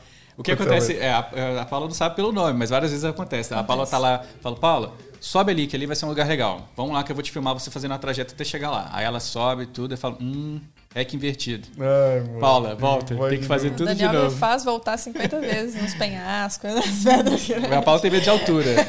Tem medo de altura, mano. Tenho. Então, E de mergulhar não tem. Não. Mano, eu não consigo mergulhar, velho. Tem muita gente que comenta isso. É engraçado. É doido, me dá agonia, porque você tem que respirar só pela boca, né? Sim. E aí eu vou querer respirar pelo nariz, pelo amor de Deus. Aí você tá 15 metros pra baixo. Como é Mas que sabe o que, que ajudou? A gente fez um curso de apneia, de mergulho em apneia. E depois desse curso, a gente ficou muito mais seguro, porque a gente aprendeu técnicas de, de, de salvamento. Salvamento, tá certo? É, socorro. Primeiro socorro, socorro. né? primeiros socorros. A gente aprendeu todas as técnicas de respiração certa. Então, isso deixa a gente mais seguro na hora de mergulhar. Eles fazem esse É. bagulho aí. Porque eu é lindo mergulhar. E É eu tenho lindo. mó medo. É, uma das coisas que a gente mais gosta de fazer e também de gravar fazendo, né? a gente adora, Aqui assim. embaixo do mar fica maravilhoso. Fica né, mano? lindo, é. Da hora. E a gente fez umas em Noronha, então, né? Que era um lugar muito propício para fazer imagem embaixo d'água. A visibilidade lá é incrível, assim. Você tá muito distante um do outro e a gente tá vendo com nitidezes. Tanto que a É. gente fez tudo apneia. A gente nem fez os passeios com mergulho de Cilindro. cilindro. A gente nunca fez mergulho de cilindro, na verdade. A gente faz tudo apneia mesmo. A não- porque a gente nunca precisou ir muito profundamente e a gente sempre conseguiu fazer as imagens com o fôlego que a gente tem mesmo. Então, Eu tenho um pavor, velho. Eu tenho um pavor de água entrar no meu pulmão e eu morrer afogado. Eu tenho muito medo, mano. Mas a, a apneia não é tipo. É porque não sei, eu fiz um, um curso de uma, uma pessoa que ela fazia, é, sei lá, exercícios de apneia para as mulheres que tinham é, tido bebês, assim, né? Então tinha bebê e tal, era pós gravidez, aí fazia o exercício de apneia. Mas a apneia não é só um negócio de respiração com o diafragma que. exato. É, você aprende a controlar a sua respiração. É você segurar a respiração por o maior tempo possível de uma forma segura, né? Porque Sim. se você segurar também infinitamente, você pode causar algum acidente. Né? Pode- você pode desmaiar embaixo d'água. Seu né? cérebro não oxigena. Já E é. você É. desmaia. É. Porque aí tem os efeitos da pressão da água, à medida que você vai descendo, a profundidade. Aí a gente aprendeu tudo isso até em uma aula técnica antes de fazer a prova mesmo de mergulho. Então, os exercícios, a gente até fez alguns exercícios de respiração de yoga antes da gente fazer as provas de mergulho para tirar a carteirinha, né? Porque tem a carteirinha da PAD também para a apneia que a gente tirou. Então envolve exercício de respiração. É outra coisa. É, só que você só vê a Paula, né? Então você só vê a Paula nadando bonito lá. Agora tem que lembrar que eu estou ali também Ainda tá arrecando. com a câmera. Com a câmera prestando atenção na cena. As pessoas não lembram disso. É tipo câmera do Barry Grylls, né? Você vê o Barry Grylls ali, bonitão e tal, fazendo os negócios, mas a Zica era o câmera que tá atrás dele acompanhando. É, Câmera do urso grelha. Que difícil mergulhar bonitinho, né? Mas, cara, vai segurar a câmera também, filmar. Eu queria falar um pouco de, de equipamento com vocês. O que, que vocês têm de equipamento lá? Eu lembro da última vez que vocês, vim, vocês participaram do, Aham. do SMIA, você, tá, você falava de Canon, né? Você Sim. continua ainda? Essa Tem coçadinha do novidades. Canon. É, Não, é porque eu tô com coceira. né? tem novidades. Na verdade, a Canon, é, eu, eu acabei com o tempo, né? Comprando muita coisa da Canon, as lentes. Já tem várias lentes da série L, que são lentes muito boas. Uhum. Então, e logo em seguida eu comprei... Eu, a minha primeira câmera acho que foi uma T4i, depois eu tive uma 6D, Sei ver. Depois eu tive uma 5D Mark IV, que a 5D Mark IV foi onde começou a construir os vlogs, porque antes não dava, assim, sem foco automático para um vlog de viagem é muito difícil. Uhum. É, eu até entendo quem gosta do foco manual, mas para viagem... Não, mas para o vlog não tem como. Você vai virar É. a câmera pra você, como é vai focar? Ou, pra, ou você tá captando uma cena que às vezes você precisa fazer rápido. Passou um pássaro em cima do navio que você tá filmando, você não tem tempo para poder fazer isso, né? Então, a, a Canon 5D Mark IV, na época, quando eu, quando eu comprei ela, ela veio porque ela tinha isso, tinha foco automático, filmava em 4K. Então eu escolhi a 5D Mark IV, e porque eu gostava muito do Colosscience da Canon, que todo Sim. mundo fala dele, todo mundo gosta. É muito bom mesmo. Não, mas é, É. bonito, cara. Não, Daqui. é, da Canon é top. né? E eu já tinha as lentes, né? Então eu falei, cara, vou, vou, vou de Canon. Eu acompanhava muita gente que produz conteúdo de canais gringos que eu curto e De todo mundo Sony. tinha um, tinha um DX, né? A, a Canon. Ah, sim, sim. Então eu queria ter um DX, mas eu falei, cara, um DX agora não dá, então vamos de 5D Mark IV. Imagina cair uma gotinha de água nessa câmera. É, e aí eu fui para essas câmeras e aí agora, depois desse, desse tempo todo com a 5D Mark IV, agora eu peguei uma R6. Boa, É, top. ela é boa, mas ela, a gente ainda não colocou ela no estresse máximo de uma viagem. Eu a gente ainda vai experimentar isso. dúvida, mano. E sem o estresse máximo, ela já superaqueceu. É. Esse é, É, o problema. então. Caramba, cara. Mas gravando o quê? Em 8K ou 4K? Nada, cara. Se eu gravar, se eu gravar, se eu gravar em slow motion, é, eu tenho 10 minutos no máximo de gravação assim, a livre. Mas É. tipo 120 FPS, assim, que é o Não, básico. não, 60. 60 ela já esquenta? esquenta comigo rápido. Você tem que lembrar que a gente está muitas vezes no sol, né? Então assim, Ah. ela tá tomando sol e eu tô fazendo gravações que Você pediu alguma coisa? Chegou o delivery. chegou. O Adriano pediu cachaça. É, Mas a gente está gravando com ela no sol, né? Então ela esquenta muito rápido, muito rápido. É, muita gente fala que não esquenta, mas eu acho que, acho que a gente ainda não botou ela no teste máximo de viagem. É, isso que eu tô falando é às vezes em que a gente foi gravar na, em Atibaia mesmo, assim, saiu pra rua, foi gravar. Eu tinha o costume de estar com a 5D Mark IV. Às vezes, se eu tinha dúvida se eu ia fazer em slow motion ou não, eu metia 60p, 60 fps o tempo inteiro, porque depois eu resolvia como é que eu Sim. ia fazer. Não tem essa opção com a, com a R6. Se eu, se eu meter 60 fps o tempo Puta, inteiro, ela esquenta muito Vai rápido. ter que ser a né? Sony A7S3, meu. Então eu. que o pessoal fala que esquenta aumenta. menos, né? É, e Não, ainda a- vamos ver é, nas é, viagens. segundo o que dizem, é, esquenta zero, né? Esse filme em 4K 120 lá o dia todo não esquenta. 7S3? A 7S3, é. Aí É. eu tenho que fazer esse- essa troca do kit inteiro, que é um trampo, né? Nossa, Vender as cara. lentes todas. Eu, eu quis apostar para ver se eu ia conseguir fazer com a R6. Então a gente ainda vai fazer alguma viagem para testar. Mas eu, por isso até eu não vendi a 5D Mark IV, ela vai ficar como Não, pô, com mas câmera bota, secundária. Bota adaptador, mano. Será que para as lentes funciona Pô, bem? demais. Pra Sony, sim, cara. É. Funciona. É. que, é, é que depende, né? Por exemplo, o que eu tenho é aquele é, com light. Ele é bem simplesinho, assim. Então é não, uma mas lente. botar um Metabones monstro. É, não, o Metabones é legal. O foco fica Metabones. Viltrox, o, M- o MC11, que minhas, é. minhas lentes são todas Sigmas. Canon. Pô, é tudo Canon, mano. Tudo lente Canon com adaptador nas câmeras. Eu não tenho lente. Eu tenho uma lente MFT e uma Sony. Tem uma 30, uma 30mm da, da Sony, mas o resto é tudo lente Canon. As Vou- minhas vou também. alugar uma com adaptador e testar. Acho que eu Testa, mano. Mas faz assim, testa, vê no site da, da pro- produção, né? Sei lá, se é Metabone, se é o Viltrox e tal, se ele adapta com a lente que você tá. Porque tem muito isso. Por exemplo, o MC11, ele, ele tem adaptação com todas as lentes Sigma. E com Canon é uma ou outra. Então tem, tem essas, esses lances que tem que dar uma olhada antes.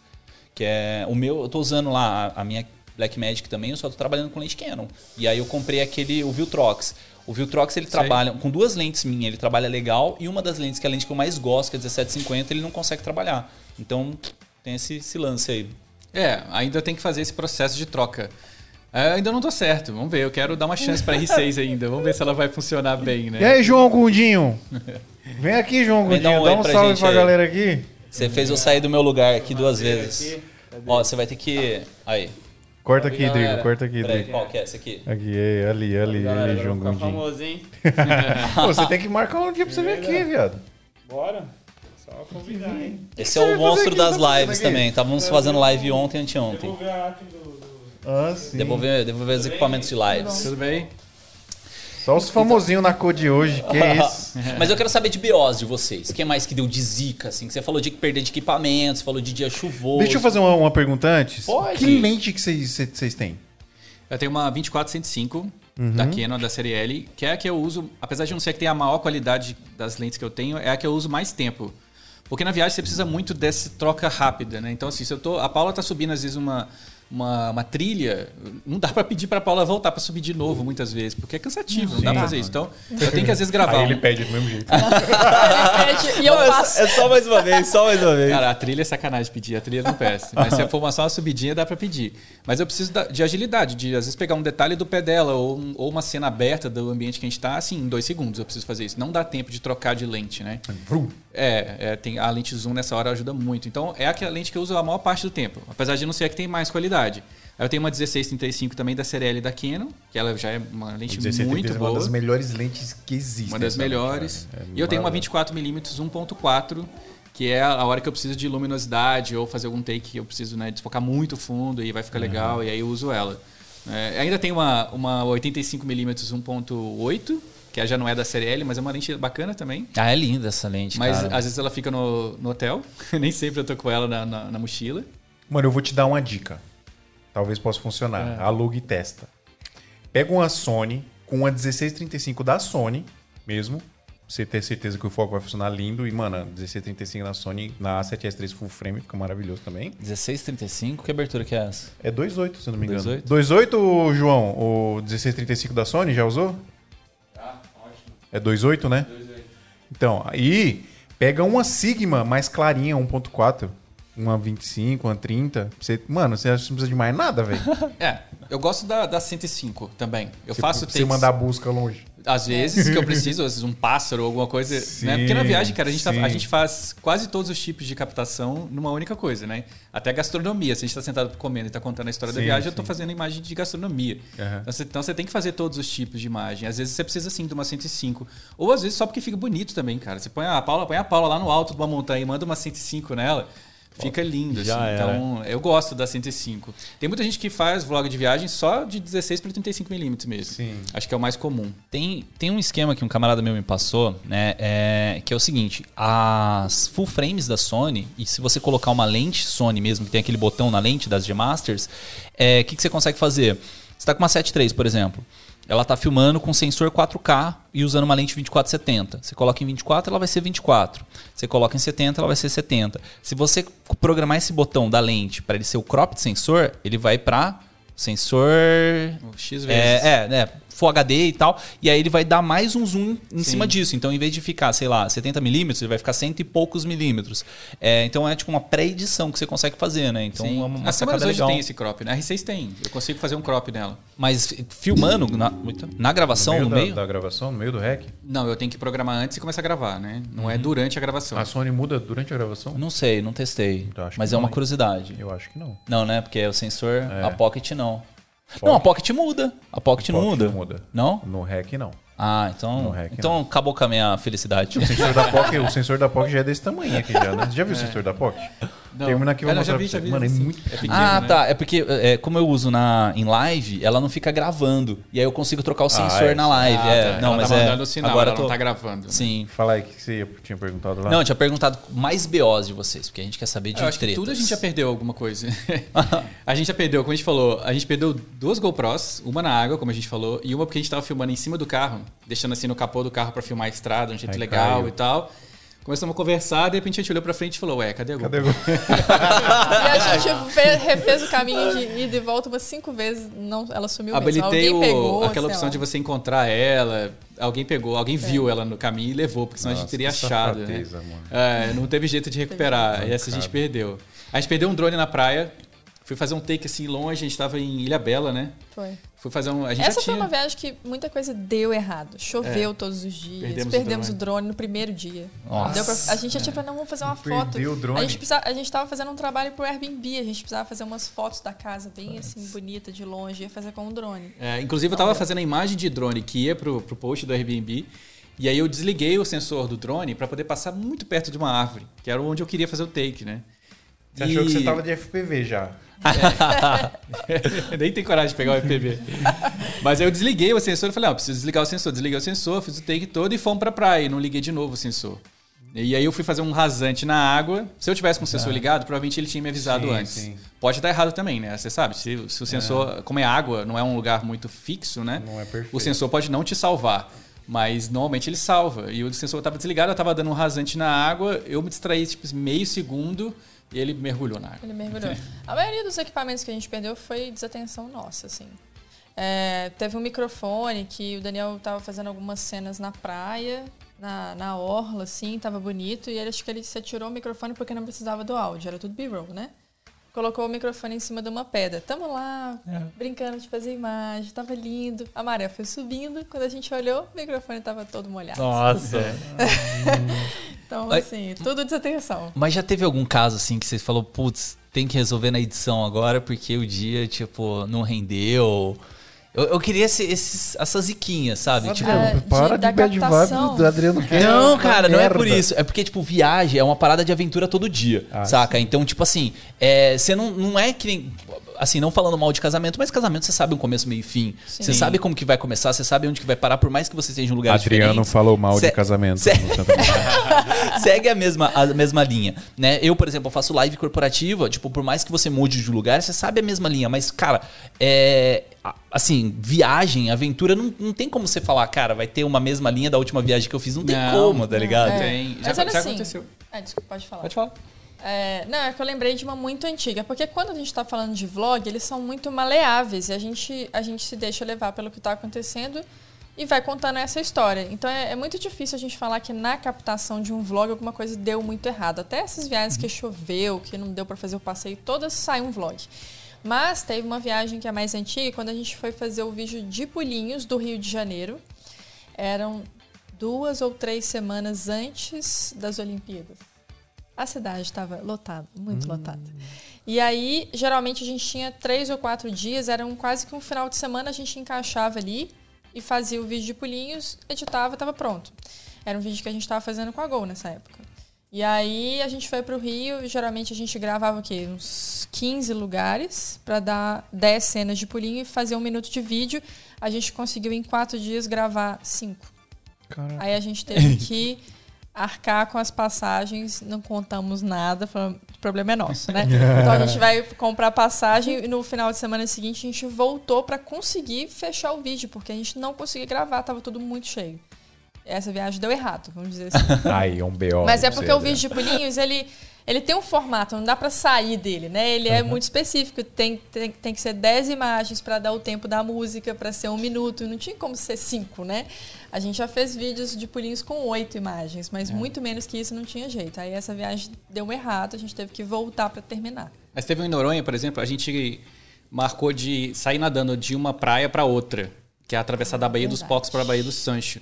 E lá no meio tem o, Morro Dois Irmãos, que são muito famosos, né? O cartão postal de, de Fernando de Noronha. E a gente ia nadar atravessando os dois morros. Até chegar na outra praia. Então, assim, era uma a coisa gente meio que pegar mar épica. aberto por fora ali. É, e a gente muito pensou, legal. cara, esse é o momento do vídeo. É a coisa mais legal que a gente vai fazer. É o momento mais legal do vídeo.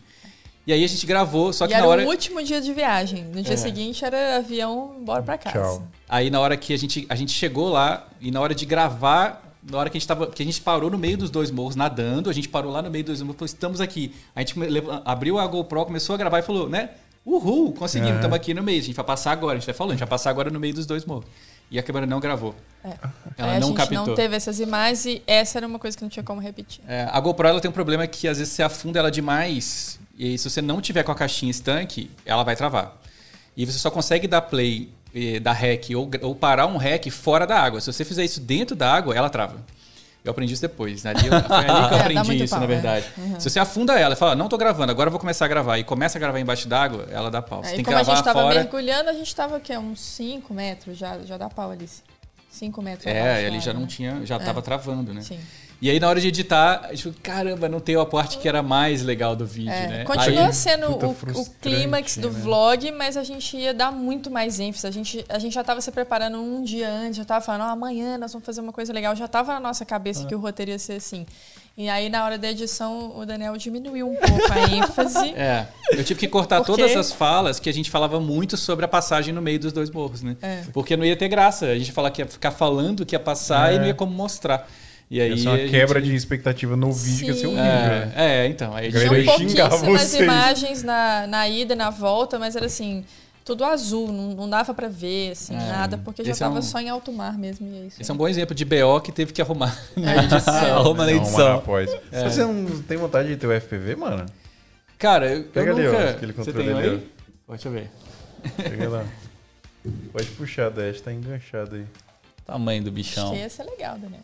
Tem uma coisa que eu gosto muito que é games, né? Eu adoro games. Então olha pra isso aqui eu já falo, eu vou conseguir, porque nos games muito, Então, na parece real, muito com o controle. Eu né? comprei isso aí pra treinar no simulador. Sim, muita Você, gente faz isso, você né? instala um simulador e você usa isso aí de joystick mesmo e você treina. E, tipo, dizem que é bem parecido com FPV, né? Cara, o que, que eu acho do FPV? Eu acho as imagens incríveis. Elas são realmente assim, de né, tirar a respiração, né? Sim. Breathtaking mesmo. Você Aham. fala, caramba, né? Que imagem incrível.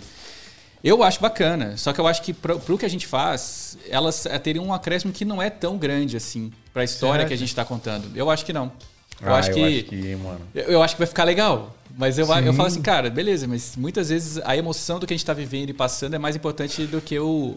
Se, se eu tiver uma boa imagem de drone que dá a grandeza do local, Sim. às vezes ela é mais importante do que a coisa incrível de passar rasante na montanha. Mas qual que é entendeu? o pulo do gato? Tipo, eu comprei isso aí antes da DJI anunciar o FPV deles, né? E aí isso aí eu comprei pra de- aprender devagarinho. Depois eu ia montar devagarzinho um FPV e tudo que tem que ser, tem que comprar todo, até os parafusinhos tem que comprar pra coisar, né? Mandar fazer o corpo em impressora 3D e etc. Só que aí, tipo, aí eu abandonei isso aí. Inclusive, tentar que vender esse, esse bagulho aí que eu não. Ah, não, serve mas dá mais. pra você usar ainda no computador, não dá? Pra você Dá, testar? mas aí o joystick do, do DJI também, você consegue usar pra Ah, você treinar vai no- comprar, entendi. Ah, cara, mas eu- sou muito o que você falou, assim, porque, tipo, a história vale muito mais, às vezes, do que só as imagens, né? Às Não, mas você- o, o que eu quero dizer do pulo do gato é. O, você vai fazer um upgrade de drone, por exemplo. O FPV, ele também filma normal, Sim. como um drone O normal. próprio da DJI já serviria para os dois. Aí de vez em quando você dá um- uma brincadinha ali. tá? e o Não, medo de perder. o Eu acho que eu gosto, eu acho muito bonito. Mas tem essa coisa do tempo que você tem que desenvolver para aprender, não é fácil, né? Tem que treinar e tudo. É um esforço grande para poder incluir o FPB na Sim. nossa, na nossa rotina de viagens, né? Acho que, Eu tem acho que o- não- o próprio roteiro da viagem muda um pouco, porque você vai ter que ter um momento para isso. É. Tem... Não dá para fazer no meio de um passeio, né? Não, é porque acontece muito com o drone, né? O drone, assim, a gente fala muito isso. A gente tá fazendo. Isso aconteceu muito no Jalapão, por exemplo. Jalapão a gente É, fez foi uma trilha de engraçado, 14 quilômetros. Que é. Quantas horas? Umas 5 horas de trilha que a gente fez. Ao todo, e de volta. É, e a gente tava com um grupo também. Não tinha como eu falar assim, gente, tudo bem, a gente tá gravando um vlog, então agora a gente vai parar 5 minutos pra gravar. Não tá. Fazer o entendeu? FPV aqui de É. Não você. assim, a- Aí assim, o Daniel só vira a mochila, abre ali, pega o drone, sobe ele andando mesmo, andando, filma, junto com a turma da trilha, sem vai- parar. Não, desce, já desce, pega aqui e guarda ele de novo. É, eu acho, eu não sei se com o FPV eu teria essa agilidade, né, pra fazer. É porque você falou uma coisa que eu acho muito importante, assim, eu, eu fui abrir minha cabeça num workshop que eu fiz do Guidal Zotto, né, que ele falou muito disso, assim, às vezes a história vale muito mais do que o, a imagem que você tá mostrando ali, né, então é, ele pega, assim, um casamento, né, pra, pra fazer isso no workshop dele, que é um casamento que choveu e tal, e tem toda essa questão, a noiva, tipo, deses- assim, desesperada, mas ela tava, tipo, em choque, porque ia chover no casamento dela, e teve que era subir tenda e tal, não sei o quê, e aí o que ele fez? Ele registrou tudo assim, registrou o desespero dela, registrou subir no tenda, registrou. E aí você assiste o vídeo e você fala, cara, que animal, assim, saiu completamente do, da expectativa do que é, todo mundo ali no casamento, né? Principalmente a noiva estava esperando, mas na hora que você vê no vídeo, é a história sendo contada. Então acho que, que isso vale mais do que qualquer coisa. Não, não tenho dúvidas que isso vale mais. Mas e também não tenho dúvidas que uma imagem de FPV num, num vlog ia ficar incrível. Ia, ia ser muito mais fácil para fazer aquelas imagens que você colocou o drone saindo de dentro do quarto. É. Sim, sem Nossa, a dúvida. gente fez uns takes que o Daniel ele foi mirando assim na janela, entrou dentro do quarto e eu parada, igual uma estátua, eu falei: ele vai errar e vai mandar esse drone na minha cara. pra poder fazer ele saindo da sacada de dentro do quarto e indo até alto mar, assim, mostrando o hotel, sabe? Ficou bem legal, mas esse é mais fácil com ele. O, o, Marcos, da- o Marcos da Brasil Box falou: não comprem o DJ FPV. Dois clientes perderam o casamento e três começaram a fumar e o resto tá fazendo terapia. Deve ser um medo de pilotar aquela porra. É porque ele é muito pesado, né, cara? Mas é muito- então, é muito maior? o, o da DJI em específico, É né? Não sei, eu acho que ainda é um risco ainda cair pro da DJI, mas tem outros FPVs que você pode montar e constrói e não é tão caro, né? Pra... É, não é tão o processo de aprender a construir tudo é, um- É. é uma curva de aprendizado longa. Ah, cara, drone você tem que ter um coração de ferro pra você brincar, velho. Seja drone, seja FPV, seja o que eu for. tenho, eu acho que eu tenho. É, para um drone normal, mas para um FPV acho que vai demorar um pouquinho. Mas é, é que o, o, o drone FPV normal, se você pegar um simulador, é, se você quiser pode até levar esse controle aí pra você brincar lá. Vou brincar. Pode levar, de verdade. né? Depois eu pego você de alguma forma. E aí, quando você pega o simulador, tipo, o drone, você sobe ele, ele plana. O FPV não. Você tem que literalmente segurar no joystick pra ele ficar planando. Aham. E ele fica solto ali, ó. Aí se você mexe, ele faz assim, ó. Vum. Sacou? Faz manobra. Então ele tem zero, ele é 100% você que controla. O FPV da DJI tem alguns controles, né? Você pode deixar tudo ativo, desativar um pouquinho, pode Sim. deixar 100% pra você fazer umas piruetas muito louca. Então tem os níveis ali.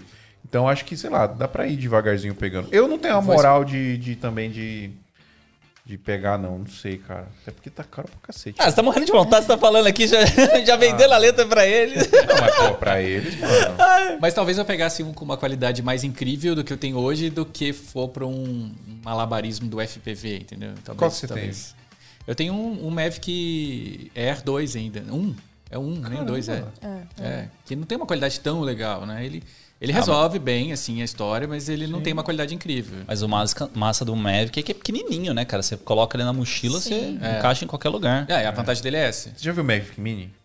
Vi, ele é bem pequenininho. É né? um brinquedinho desse tamanho. É, o É. que a gente tem. Qual que é o de 140 gramas lá? É o Mavic Mini. É o Mini? É ah, então é o 240 Mini que eu gramas. usei. 240 gramas. Cara, É, achei demais, velho. O Mavic Air 2 já, já tem um ganho em relação ao que eu tenho, já seria menor, já seria melhor, mais qualidade. né? Então um dia ainda vou mexer Saiu fazer agora, esse né? upgrade. O Mavic Air 2? Tem pouco tempo. Saiu faz pouco tempo. É.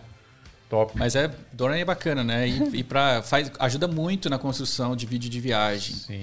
Porque às vezes você tá num lugar que é difícil de filmar e um take de drone te salva. Porque ele te dá aquela visão geral que você precisa mostrar do local. E se você faz isso bem feito ainda, então assim. Lembra no começo, assim, do- dos vídeos de, sei lá, de casamento, de festa, de o que for, que tinha que ter uma imagem de drone. Aí você colocava assim no contrato, teremos um drone especial para seu, seu evento e tal. É um pouco assim, cara. Ah, mais Tem ou gente que menos. vende como Acho que uma, talvez, né? uma, uma a mais. Não, é um a mais, mas é que, tipo, na época era tipo assim, óbvio, em no caixa começo. alta que vai ter um Vai drone ter drone. no Mano, evento, no né? começo, quem tinha drone era rei. Agora já. Você lembra dos vídeos do Banalizou. D'Alessandro e tal, que ele subia lá dos balões e tal, não sei o quê? Será que ele fez com, com drone, drone mesmo, cara? Porque aqueles vídeos é muito antigo, velho. É verdade. Não sei, não, nunca vi, eu acho. Deve ter feito o quadricóptero, mete a câmera ali e vai sobe. Mas dá pra fazer, dá pra fazer vídeo de viagem sem drone também. Ó, o apesar de que é vídeo muito bom. de Noronha, por exemplo, a gente não conseguiu subir o drone. Não, tem tem, drone, é nenhuma verdade. imagem de drone nos vídeos de Por Noronha. quê? Aeroporto. O aeroporto. Ah, É, aí você pega Tem no fly zone, drones né? que é mais fácil você desabilitar o fly zone e conseguir subir. Eu tentei de tudo e não consegui. E nas Com o áreas de Mavic. parque Olha, também, que são preservadas, é É. proibido subir. Então você também não poderia subir na ilha toda, assim, de qualquer forma. É, você tá, você tá basicamente colado no aeroporto, né? Então, assim, a área de, de no-fly zone ela é enorme. Ela passa da ilha. É, mas Sim. tem gente que consegue levar alguns drones que dá pra desabilitar e, e filma. Eu, né? eu fiz um trabalho, cara, que foi, tipo, animal, assim, que era. Eu visitei todas o- as reservas florestais do estado de São Paulo, né? Que era pra fazer um vídeo pro pessoal da Fundação Florestal e tal, não sei o quê. E tinha muito disso, cara. Pra gente conseguir subir o drone, era em locais, assim, bem específicos, assim, do, do, do parque, assim, porque, tipo, não dava, saca? É, ou ele, ele, tipo assim, ou ele não ligava mesmo, não deixava ligar, ou ele ficava pitando lá no, no celular, né? Que é o No Fly Zone e tal, não sei o quê. Você fala, caraca, velho. Aí, mas assim, falando de viagem mesmo, é, essa, essa viagem que eu fiz, né? Porque, tipo, foi. pô, Acho que a maior, maior experiência que eu tive na minha vida, velho. Ser de ir em vários lugares e poder trabalhar e entregar um vídeo e tá ganhando com essa viagem, né? Que eu acho que é, é o que todo mundo quer fazer, né? Sim. E estão partindo por pro. algum, algum bagulho de área, de área protegida, não? O quê? Você ia perguntar um negócio de área protegida? Não, eu ia falar, mas aqui nós já estamos com uma hora e quarenta de, vi- de vídeo. Nossa Já? senhora. Mano, não pa- você não vê o tempo Já. Falar estamos- de viagem é bom, né? E, e audiovisual. Iria, iria, iria para as duas, mas a gente Não, olha, tem que e, olha, partir e pro- olha que louco, quando a gente fazia online, fazia, né, com a Cal, eu, eu, tinha, eu tinha muita preocupação de, tipo, dava. A gente tava com, sei lá, 40 minutos de gravação. E eu, caramba, mano, o que eu vou falar do que agora? Tipo, pra render, tá ligado? Uhum. Aqui, mano, passa uma hora que você. Quando não- você tá É. presencial, né? É, a conversa diferença. flui melhor. Ah, é que o clima é outro, né? É, puta, é muito da hora. Galera, obrigado por vocês terem vindo. Muito gente da que A hora. gente agradece. agradece. Muito obrigada Quero que pelo vocês venham mais convite. vezes. Foi massa demais. Ah, a gente adora falar sobre nosso trabalho, sobre viagens, sobre produção audiovisual. Então, são coisas que a gente ama fazer. Então, vocês terem convidado foi um prazer pra gente estar aqui. Top demais. Vai ter outro de. Pra gente falar um pouco mais de viagem com o Vitor Fernandes. Vitor Around the World. Verdade. Que dia que vai ser o do Vitor? Putz, não lembro, mas é em julho, né? É, mês que vem. É. Se Galera, preparem bem, ó. que a gente vai jogar o calendário do- das próximas gravações. Vai ter bastante É. gravação massa. Eu posso dar um spoilerzinho?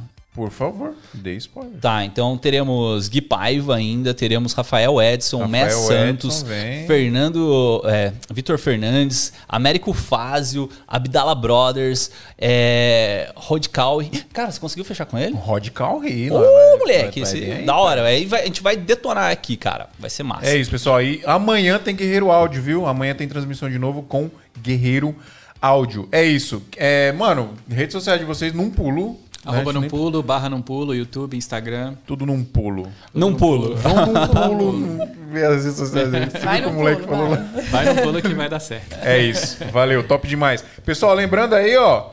santamarisalto.com.br barra apoio. Ajuda a gente, por favor, porque a gente precisa muito da ajuda de vocês para não parar de fazer esse podcast maravilhoso aqui. E você, de quebra, ainda entra no grupo de WhatsApp lá, secreto. É. E... E se você entrar até dia. Que dia? Dia 9? sei. Dia 9 que é o sorteio. Dia se 9? você entrar até dia 9, vocês podem participar de um sorteio para os membros oficiais, É apoiadores do Santa Já fez o Mendes Alto. post lá pra galera. Já, já tá no Instagram. Então, assim, são, são duas câmeras ainda que a gente vai sortear. Uma câmera para quem comentar no post do Instagram, independente de ser apoiador ou não, tá? E outro exclusivo só para os nossos apoiadores. É isso. Galera, obrigado. Até amanhã. Eu ia falar até semana que vem, mas até amanhã. Tchau. Uou! Tic, flex, tic, flow!